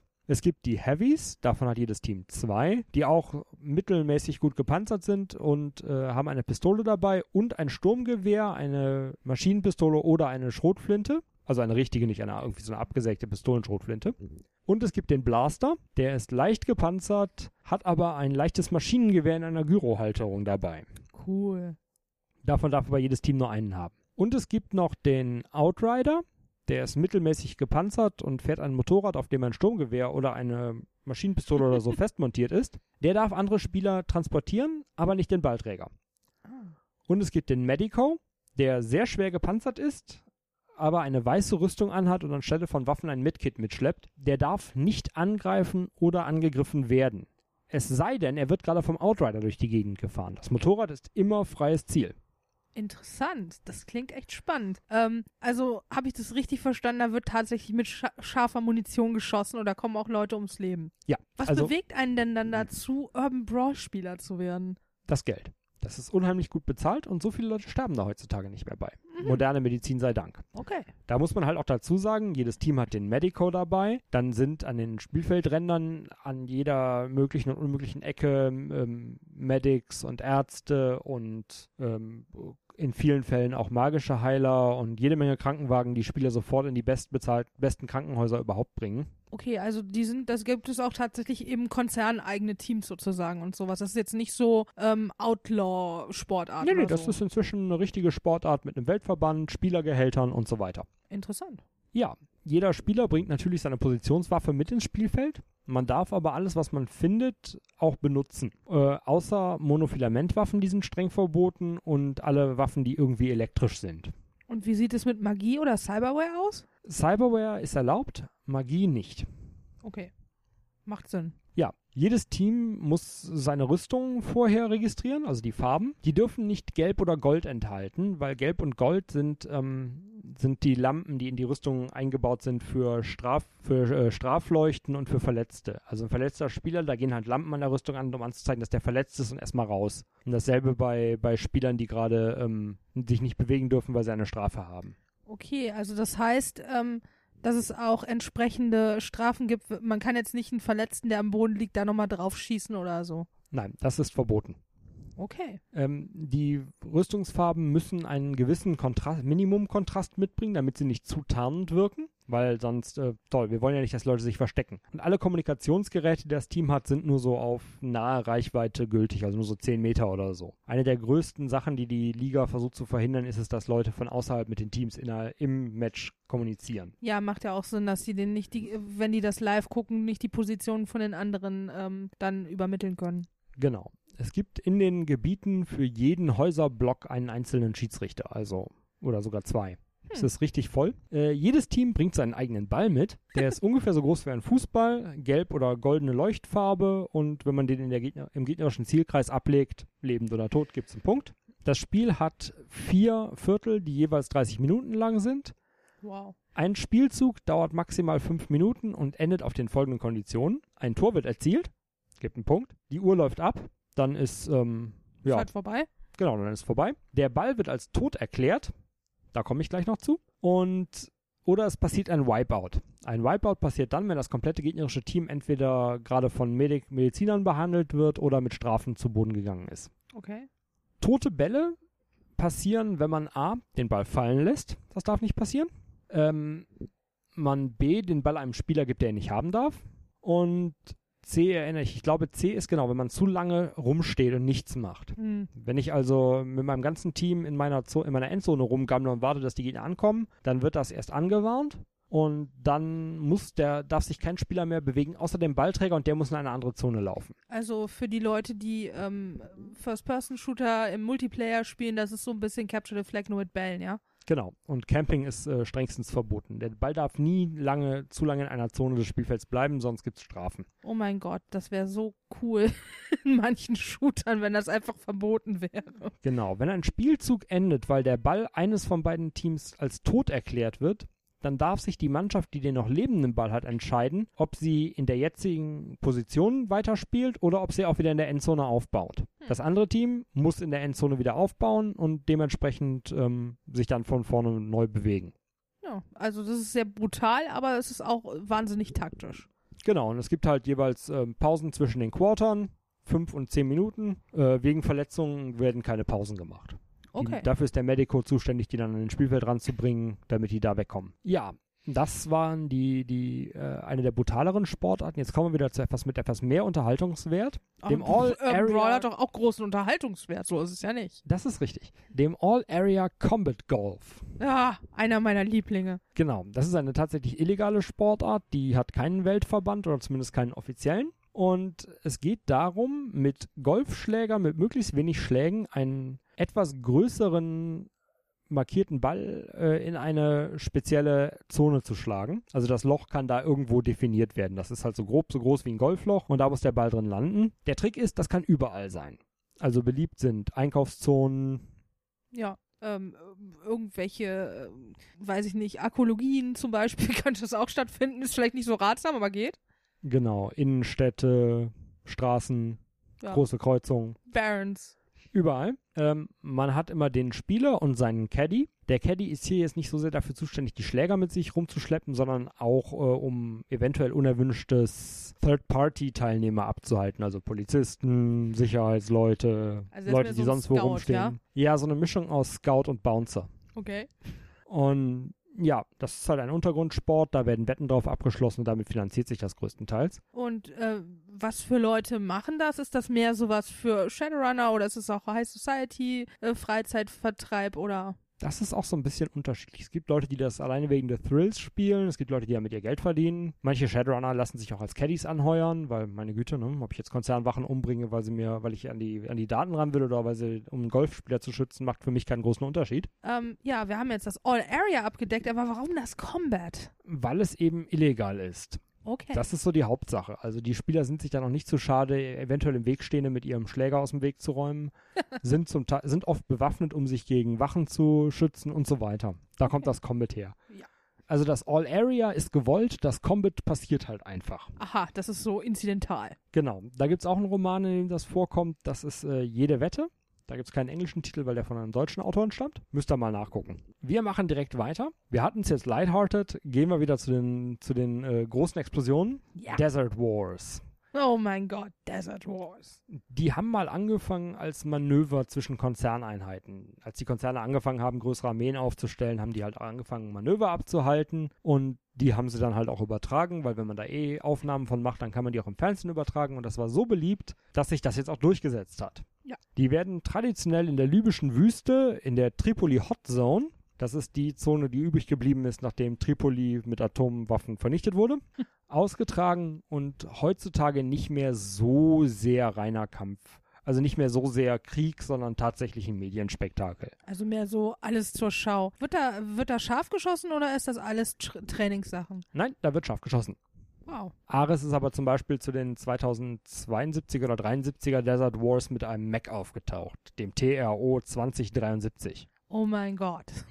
Die Battletech-Spieler unter euch haben gemerkt, das ist die Abkürzung für Technical Readout, kleiner Cross-Game-Nod. ja, ähm, weil ein Desert War nicht gereicht hat, gibt es inzwischen auch noch so ein paar Spin-offs. Die Gobi Wars in der Wüste Gobi, die Mojave Wars in der Wüste Mo- Mojave und die Red Wars in der Saar-Sonderzone. Weil hey, wenn es schon kaputt gegangen ist, macht es auch nichts mehr aus, wenn wir da mit Artillerie drin rumschießen. Wir machen weiter jetzt zu einer urdeutschen Sportart in Shadowrun, dem Hoverball. Das fing an in den 2030ern in Hamburg, wahrscheinlich weil das Fußballfeld zu dem Zeitpunkt einfach unter Wasser stand, Mhm. hat sich inzwischen aber in die ganze ADL und ein bisschen drumherum verbreitet und ist im Grunde genommen Hockey auf Jetbikes. Okay. Das Also- Spielfeld ist 200 mal 100 Meter groß. Es gibt 14 Spieler pro Team auf verschiedenen schweren Jetbikes, die äh, einen Ball, einen Gummiball mit Magnetstreifen mit elektromagnetischen Schlägern ins gegnerische Tor befürch, äh, beschieben müssen und das Schlagen von Gegenspielern mit dem Schläger ist durchaus erwünscht. Okay, also das ist so Wasserpolo für Leute, die es ernst meinen. Genau, Wasserpolo auf Jetbikes eben. Cool. Äh, das Überfahren von gestürzten Gegnern ist nicht erlaubt, wird aber auch gerne übersehen. Hm. Cyberware ist reguliert, aber erlaubt. Dann haben wir noch Stockball. Das ist ein in den Native American Nations sehr beliebte Version von Lacrosse. Lacrosse müsst ihr jetzt selber nachschlagen, wie das genau geht. Das ist im Grunde genommen, es ist so ein bisschen Feldhockey mit ein paar Sondersachen. Ja, das ist dieses, was man schon mal vielleicht in Filmen oder sonst wo sieht. Dieses, äh, wo, wo die diese lustigen Netze oben an so einem Stock haben, wo dann der Ball drin landet, wo man das dann irgendwie damit übers Feld befördern, befördern muss. Genau, und der große Unterschied beim Aneodi, also Stockball, äh, zu Lacrosse ist, dass es ein, eine wichtige zusätzliche Spielerposition gibt, nämlich den Beschwörer, der ein Magier ist, der nicht auf dem Spielfeld steht, aber aufs Spielfeld zaubern darf. Das ist äh, sehr, sehr lustig. Stellt euch vor, ihr lauft da so dümm die dümm mit dem, mit dem Stock durch die Gegend und auf einmal äh, fliegt so ein Feuerball an euch vorbei. Ja, ich glaube, die dürfen keine direkten Kampfzauber casten, aber man weiß es nicht so genau. Das war Stockball. Jetzt kommen wir noch kurz zu dem, was äh, interessanter ist als Boxen, aber trotzdem Kampfsportart ist. Sehr beliebt ist Freestyle-Kämpfen. Das sind äh, im Grunde genommen alles erlaubt, was unbewaffnete Schläge sind. Alle Zielzonen sind erlaubt und Kämpfe enden immer mit K.O., Kampfunfähigkeit oder einer Aufgabe von einem. Es gibt keine Schiedsrichter, es gibt keine Runden und es gibt keine Timeouts. Fouls gibt es auch nicht. Hm. Der Ring hat 10 Meter Durchmesser und den Ring zu verlassen gilt als Aufgabe bzw. verlorenes Match. Man kann also auch gewinnen, indem man den Gegner rausschiebt. Also du hast eben besonders Schläge erwähnt, aber Tritte und so weiter sind auch erlaubt, ja? Tritte, Schläge, alles, ja. Ähm, aber jetzt sowas, keine Ahnung, sowas Blödes wie Haare ziehen oder in die Ohren beißen oder so, eher nicht, ja? Doch, auch erlaubt. Okay. Alles. Da ist vor allen Dingen rauszuziehen die Ultimate Fighting Championship. Ja, das hat jetzt nicht wirklich viel mit der heutigen Ultimate Fighting Championship zu tun. Ähm, die ist damals von einer Adeptengruppe gebildet worden, weil Adepten in anderen Sportarten immer noch verboten waren. Ja, wie wir eben auch schon gehört haben. Genau. Und die haben extra zugelassen Adepten, Metamenschen, Schwervercyberte und so weiter. Also alles erlaubt. Die sind so ein bisschen, die stellen sich so ein bisschen als die Krone des unbewaffneten Nahkampfs dar. Ja, also das ist das, wenn man äh, sehen will, wie äh, irgendjemand zu einem äh, blutigen Fleischhaufen geklopft wird, dann guckt man sich das an. Genau. Äh, und es gibt noch das Pitfighting, das ist eine illegale Freestyle-Variante, in der halt auch der Tod ähm, durchaus äh, erlaubt und gewünscht ist. Also das ist so äh, klassischer Gladiatorenkampf oder wie muss ich mir das vorstellen? Genau. Berühmte Arenen dafür sind in Aztlan, hohoho, wo sonst, aber auch in München. Okay. Also das Olympiastadion oder was? Ja, das ist nicht so ganz klar. Wo? Das war's auch schon vom Sport und wir gehen jetzt über zum anderen großen Glaubenskrieg der Religion. So, jetzt ist es vielleicht am besten, wenn alle Leute, die tatsächlich tief religiös sind, den Podcast ausmachen weil wir Religionen halt im Kontext eines Spieles bearbeiten müssen. Fangen wir also direkt mit dem großen Platzhirsch an, das Christentum. Das Christentum ist wie üblich als Antwort auf alle Probleme weiter aufgesplittert. also die katholische Kirche ist zwar immer noch römisch-katholisch, ist immer noch die größte, hat aber den äh, Einfluss auf total viele Landeskirchen und so weiter ver verloren und ist in Aztlan tatsächlich aktiv verboten was in ehemaligen Mexiko gar nicht so leicht durchzusetzen gewesen sein muss. Nee, ja, ich meine, okay, ähm, die, die aztlanische Religion hat sich ja schon relativ äh, gut etabliert gehabt, nehme ich mal an. Ja, die Katholen haben inzwischen eigene Magier, die sie Teurgen nennen. Wie? Teurgen. Teurgen, okay. Ja, frag mich nicht. Kannst du es mal buchstabieren? T-H-E-U-R-G-E-N. Okay.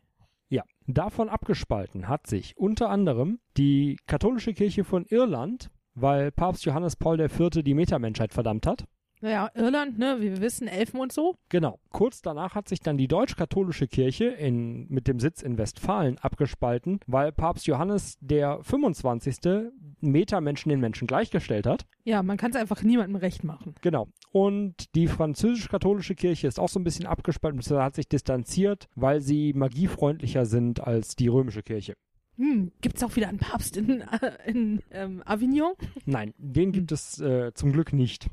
Das hatten wir einmal, das war schon beim letzten Mal nicht wirklich interessant. Äh, weiterhin, es gibt noch die anglikanische Kirche. Ja. Die ist, oh Wunder, oh Wunder, in England immer noch stark verbreitet. Ja, dank Heinrich VIII, ne? Genau. In Britannien immer noch größte Glaubensrichtung überhaupt. Weiterhin, die, bei den Orthodoxen hat sich nicht viel geändert, nur dass Exarchen der Titel für Magier da ist. Die koptische Kirche hat sich tatsächlich einmal hervorgestellt, weil sie jüdische und christliche Technomancer unter ihren Schutz genommen hat. Hm, das ist natürlich äh, interessant zu wissen. Das ist zumindest mal was Seltenes. Die evangelischen Kirchen sind immer noch das, was sie vorher auch waren. Relativ langweilig. Im Buddhismus ist auch nicht wirklich viel Neues passiert. Die haben keine besonderen Magier und das Einzige, was wirklich Aufregendes passiert ist, ist, dass der große Drache Lung auf einem ihrer heiligen Berge erweckt erwachte und dort seinen Hort hatte bis 2062. Ja, und ähm, dann in dem Zusammenhang zum Hinduismus kann man sagen, dadurch, dass es ja eine äh, polytheistische Religion ist und die auch schon ähm, in den Religionsmythen äh, selber sehr viel mit Magie und Dämonen und so weiter hatte, ähm, haben die auch keine großen Schwierigkeiten mit dem Erwachen gemacht eigentlich. Genau, die sind da relativ ähm, geschickt durchgekommen. Dann haben wir komplett neu, beziehungsweise größtenteils neu, den Pfad der Sonne. Das ist die Staatsreligion in Aztlan, was ein Wiedererwecken und Zusammenschließen von verschiedenen der mittelamerikanischen pantheistischen Glaubensrichtungen ist. Also sprich Azteken, Maya, Inka. Genau, die haben das komplett wiedererweckt. Die führen auch äh, angeblich wieder Menschenopfer durch. Und es ist sehr gut zu sehen, auch zum Beispiel in den Jaguar-Kriegern, den, den Spezialeinheiten der aztlanischen Armee. Ja, und ähm, das erklärt natürlich auch, warum äh, Aztechnology, ähm, deren ähm, Arkologien so aussehen, wie sie aussehen. Genau, die bauen als Arkologien meistens Theokali-Pyramiden. Äh, gehen wir direkt weiter. Das Heidentum der Paganismus hat eine große Renaissance er, ähm, erfahren. erlebt, erfahren, genau, seit dem Erwachen. In vielen Fällen sind die alten pantheistischen Glaubensrichtungen wieder aufgetaucht, also und auch ähm, sowas wie die nordische Mythologie, da gibt die es jetzt als Asatru bekannt als Religionsgemeinschaft. Ja, Druiden und solche Sachen, Wicca, sowas gibt es halt äh, wie, verstärkt, äh, ist ja auch kein Wunder. Genau. Zu den Asatru muss man noch sagen, das ist ein bisschen schwierig, weil viele so faschistoide Gruppen gerade in, in nördlichen Deutschland sich das auf die Fahne geschrieben haben, diese nordische Mythologie, die dann Orks und Trolle als Frostriesen äh, bezeichnen und verabscheuen während das im, im Skandinavischen selber gar nicht so häufig vorkommt. Ja, wie wir das ja auch äh, schon mal in äh, historischen Zusammenhängen hier in Deutschland generell hatten und warum auch heute ähm, es immer noch ein bisschen schwierig ist, wenn man einfach nur als äh, Schmuckaccessoire zum Beispiel einen Torshammer an der Kette hat. Das ist manchmal schwierig, manchmal nicht. Äh, das Druidentum ist halt auch so ein Fall von alte Religion, die wieder aufgetaucht, die wieder aufgekommen ist nach dem Erwachen und jetzt ähm, sowohl magische Tradition als auch Religion ist. Ja, beziehungsweise, ich meine, heutzutage gibt es ja auch Leute, die sie als Druiden bezeichnen und so, aber ähm, in, in der sechsten Welt ist es eben, da findet Magie halt eben echt statt und da hat das dann auch eine ähm, andere Daseinsberechtigung. Genau. Der Daoismus ist auch verbreitet, gerade in China. Das ist eine chinesische Religion und Philosophie, die durch Meditation, Konzentration und äh, verschiedene andere Dinge versucht, eine Einheit mit dem Universum und dem Ganzen zu erreichen. Die haben fünf heilige Berge, die alle tatsächlich äh, wirkliche Orte der Macht sind und um die die chinesischen Nachfolgerstaaten auch äh, durchaus blutige Gefechte führen. Okay. Ähm, wie sieht das da aus? Sind die Berge, sind die irgendwie alle von Drachen bewohnt oder warum sind das magische Orte? Das ist, merkt man an dieser magischen Hintergrundstrahlung, die ist da höher. Ah, okay. Dann gehen wir doch direkt weiter. Der Path of the Wheel das der ist Pfad die, des Rades. Der Pfad des Rades ist eine elfische spirituelle Lehre, die in Tirnanok sehr verbreitet ist. Und da folgt ein Elf quasi einem sein Leben lang einem oder mehreren von diesen Pfaden. Die haben halt alle bestimmte philosophische Tenets und bestimmte Vorstellungen und Verhaltensweisen vorgeschrieben. Und als Elf ist es eigentlich immer gute Praxis, einem solchen Pfad immer bis zum Ende zu folgen. Okay und dann den nächsten aufzunehmen. Und es gibt dann noch irgendwie, da gibt es halt verschiedene, den Pfad des Kriegers, den Pfad des Barden und so weiter, den Pfad des Druiden und die bringen halt alle auch ihre eigenen magischen Vorteile mit. Wenn man das in, in 201 gab es das Länder der Verheißung Zusatzbuch, da wurde das genauer beschrieben, auch mit den Regeln dafür. Okay. Und es gibt den Pfad des Königs, dem man aber, wenn man dem folgt, folgt man keinem der anderen mehr. Das ist so quasi der, das Ende dieses Rades. Okay, also ich fange quasi irgendwo außen an und irgendwo in der Mitte ist dann der Pfad des Königs oder wie? Ja, jein. Der Pfad des Königs, der ist tatsächlich nicht so, so eine Fortsetzung von den anderen. Der ist eine eigene Sache für sich. Dem kann man auch nicht einfach so folgen, soweit ich das richtig im Kopf habe. Also das ist ähm, quasi so, ich entscheide mich für einen Pfad und gehe den bis zum, zum Ende und dann entscheide ich mich für den nächsten nächsten? Oder ist der, ist ein Pfad mein ganzes Leben? Das ist unterschiedlich. Manche Leute, da ist ein Pfad das ganze Leben und die folgen dem immer weiter und andere folgen verschiedenen Pfaden. Also es ist aber, das ist so eine äh, philosophische, magische Einstellungsgeschichte. Das ist jetzt nicht irgendwie, ich wandere durch die Weltgeschichte und. Nein, nein, äh, das ist eine mentale Wanderung. Okay. Äh, springen wir direkt weiter. Shintoismus ist die japanische Religion, die sich hauptsächlich mit Ahnengeistern und ähm, Geistern Kami nennen, die sich die für Orte und für Elemente und für Ideen zuständig sind. Die sind tatsächlich anfassbar, weil zum Beispiel der große Drache Ryumio ist der Kami Japans. Aha. Und hat auch starken Einfluss auf das japanische Kaiserhaus. Ja, und ich meine, dadurch, dass es eben jetzt ähm, tatsächlich Geister und sowas gibt, werden die dann da entsprechend verehrt. Genau. Und die, die japanischen ähm, Priester sind halt auch oft, folgen sie als der magischen Shinto-Tradition, die wie Schamanismus auch eine magische Tradition ist. Äh, hüpfen wir weiter zu einer Religion, die weniger Glück hatte, dem Islam. Da hat 2020 der Ayatollah Hamidullah einen Dschihad gegen die Metamenschheit ausge, ausgerufen, was dazu geführt hat, dass der große Drache Aden Teheran dem Erdboden gleichgemacht hat. Zwei Millionen Tote, acht Millionen Flüchtlinge, keine schöne Sache. Und kurz später haben sich die Vereinigten Arabischen Republiken äh, gedacht, wir könnten Europa angreifen, weil das gerade durch die Eurokriege stark geschwächt ist und sind dann von den äh, umdrehenden Russen platt gemacht worden. Und der neue islamische Dschihad, da wird vermutet, dass der, der oberste Ayatollah ein, ein Meister Shedim sein könnte. Okay, was ist ein Meisterschidim? Shedime sind Geister, die im Jahr des Kometen ähm, auf die zum ersten Mal auf die auf die Erde gekommen sind aus dem tieferen Astralraum, die tatsächlich Leichen wiederbeleben und dann Teile deren Erinnerungen und Fähigkeiten erlangen. Cool. Und Meisterschedime sind das in äh, größer und mächtiger. Ja, ähm, was noch vielleicht zu erwähnen ist zum Islam, dass ähm, mittlerweile halt diese Gerüchte sich natürlich hartnäckig halten, dass die generell gegen Magie und Metamenschheit sind, was aber wohl mittlerweile eben nicht mehr der Fall ist. Das sind mehr oder weniger noch Gerüchte, die ähm, halten ihre Glaubensanhänger dazu an, möglichst nicht Magie zu benutzen und ähm, aber die schließen das nicht mehr so absolut aus und ähm, äh, wettern dagegen oder oder fangen einen Dschihad an gegen Metamenschen. Eben. Und weiter geht's. Voodoo. Das ist eine der großen Gewinnerreligionen von vorher. Ja, das wundert wohl keinen. Voodoo ist ja auch, ja. Vorher gab es da kaum noch Anhänger und inzwischen ist es wieder eine relativ große Religion. Die setzt sich aus den Einflüssen von afrikanischen, indianischen und katholischen Traditionen zusammen. Die enthielt natürlich schon immer verschiedene magische Rituale und Sprüche und so weiter. Und die funktionieren ja natürlich inzwischen. Die verehren weiterhin die Loha und es ist eine sogenannte Possessivtradition. Das heißt, wenn ein Voodoo-Magier einen Geist beschwört, dann besetzt, muss der einen Körper besessen. Okay. Ich meine, das, der, der, die momentane, der Begriff des Zombies kommt ja auch aus der, äh, aus dem Voodoo, soweit ich weiß. Ja, das ist richtig. Und ist das das dann quasi? Das ist das äh, unter anderem, ja. Ähm, das Ganze hat einen in der karibischen Liga einen immer weiter wachsenden Einfluss. Und die karibische Liga ist, umfasst die ganze Karibik und zieht sich in den nordamerikanischen Kontinent bis ungefähr Miami hinein. ja. Und wie sieht das mit diesen Lohas aus? Sind das Gottheiten oder sind das Geister oder was das ist sind besonders mächtige Geister, die so ein bisschen in Gottheiten fließend übergehen.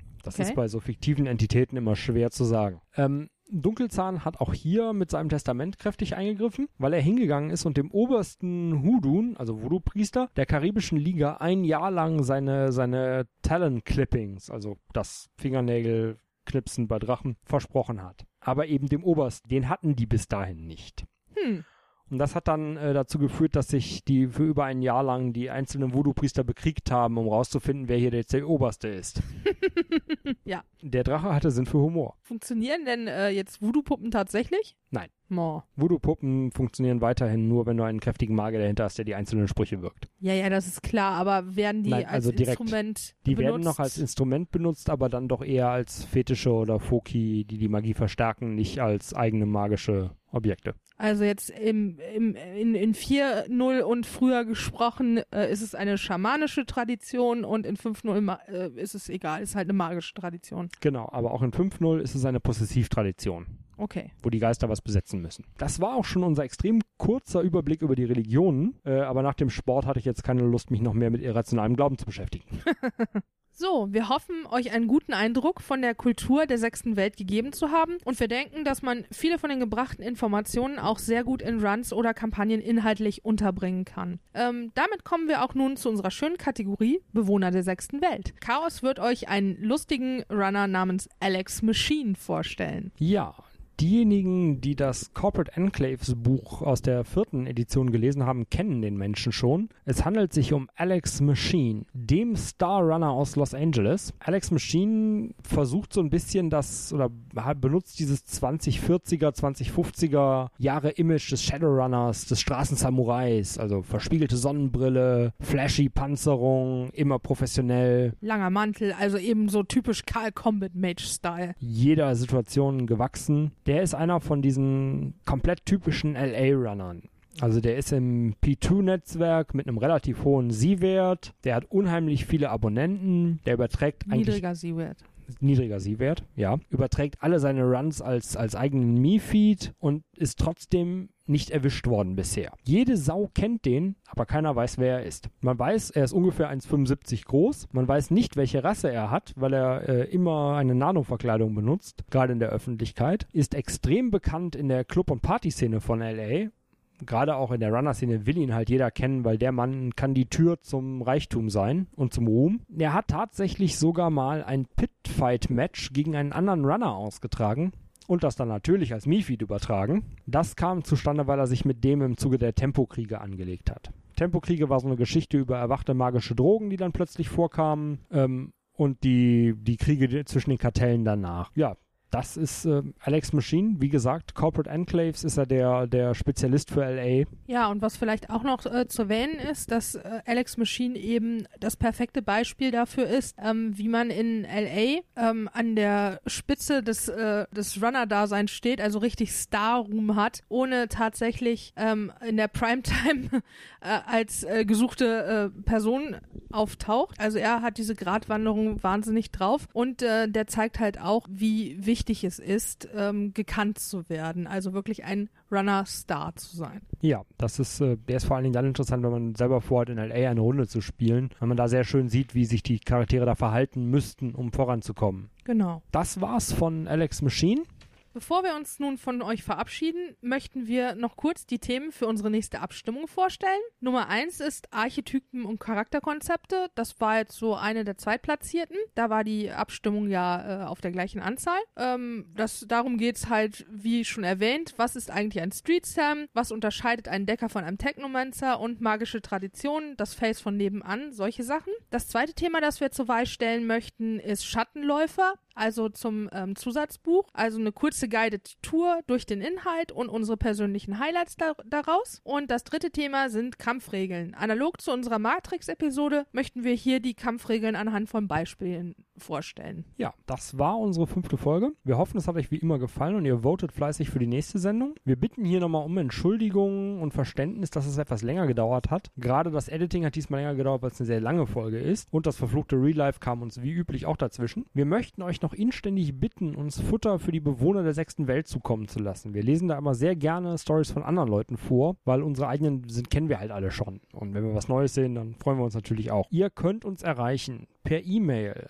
an burningedge at theorder.de. Wir haben unsere Internetseite www.theorder.de, falls ihr es noch nicht wusstet. Wir lesen Twitter auf at edge unterstrich Podcast. Wir sind auf Facebook, facebook.com slash edgepodcast und wir bitten alle unsere iTunes und Podcast.de Zuhörer uns da zu bewerten, äh, Bewertungen zu schreiben, Sterne zu klicken oder so. Gerade bei iTunes wäre das sehr cool, weil wir da noch nicht genügend Bewertungen zusammen haben, um tatsächlich eine Bewertung zu kriegen von iTunes. Ja, und in diesem Sinne, so long, Chummers, and never cut a deal with a dragon.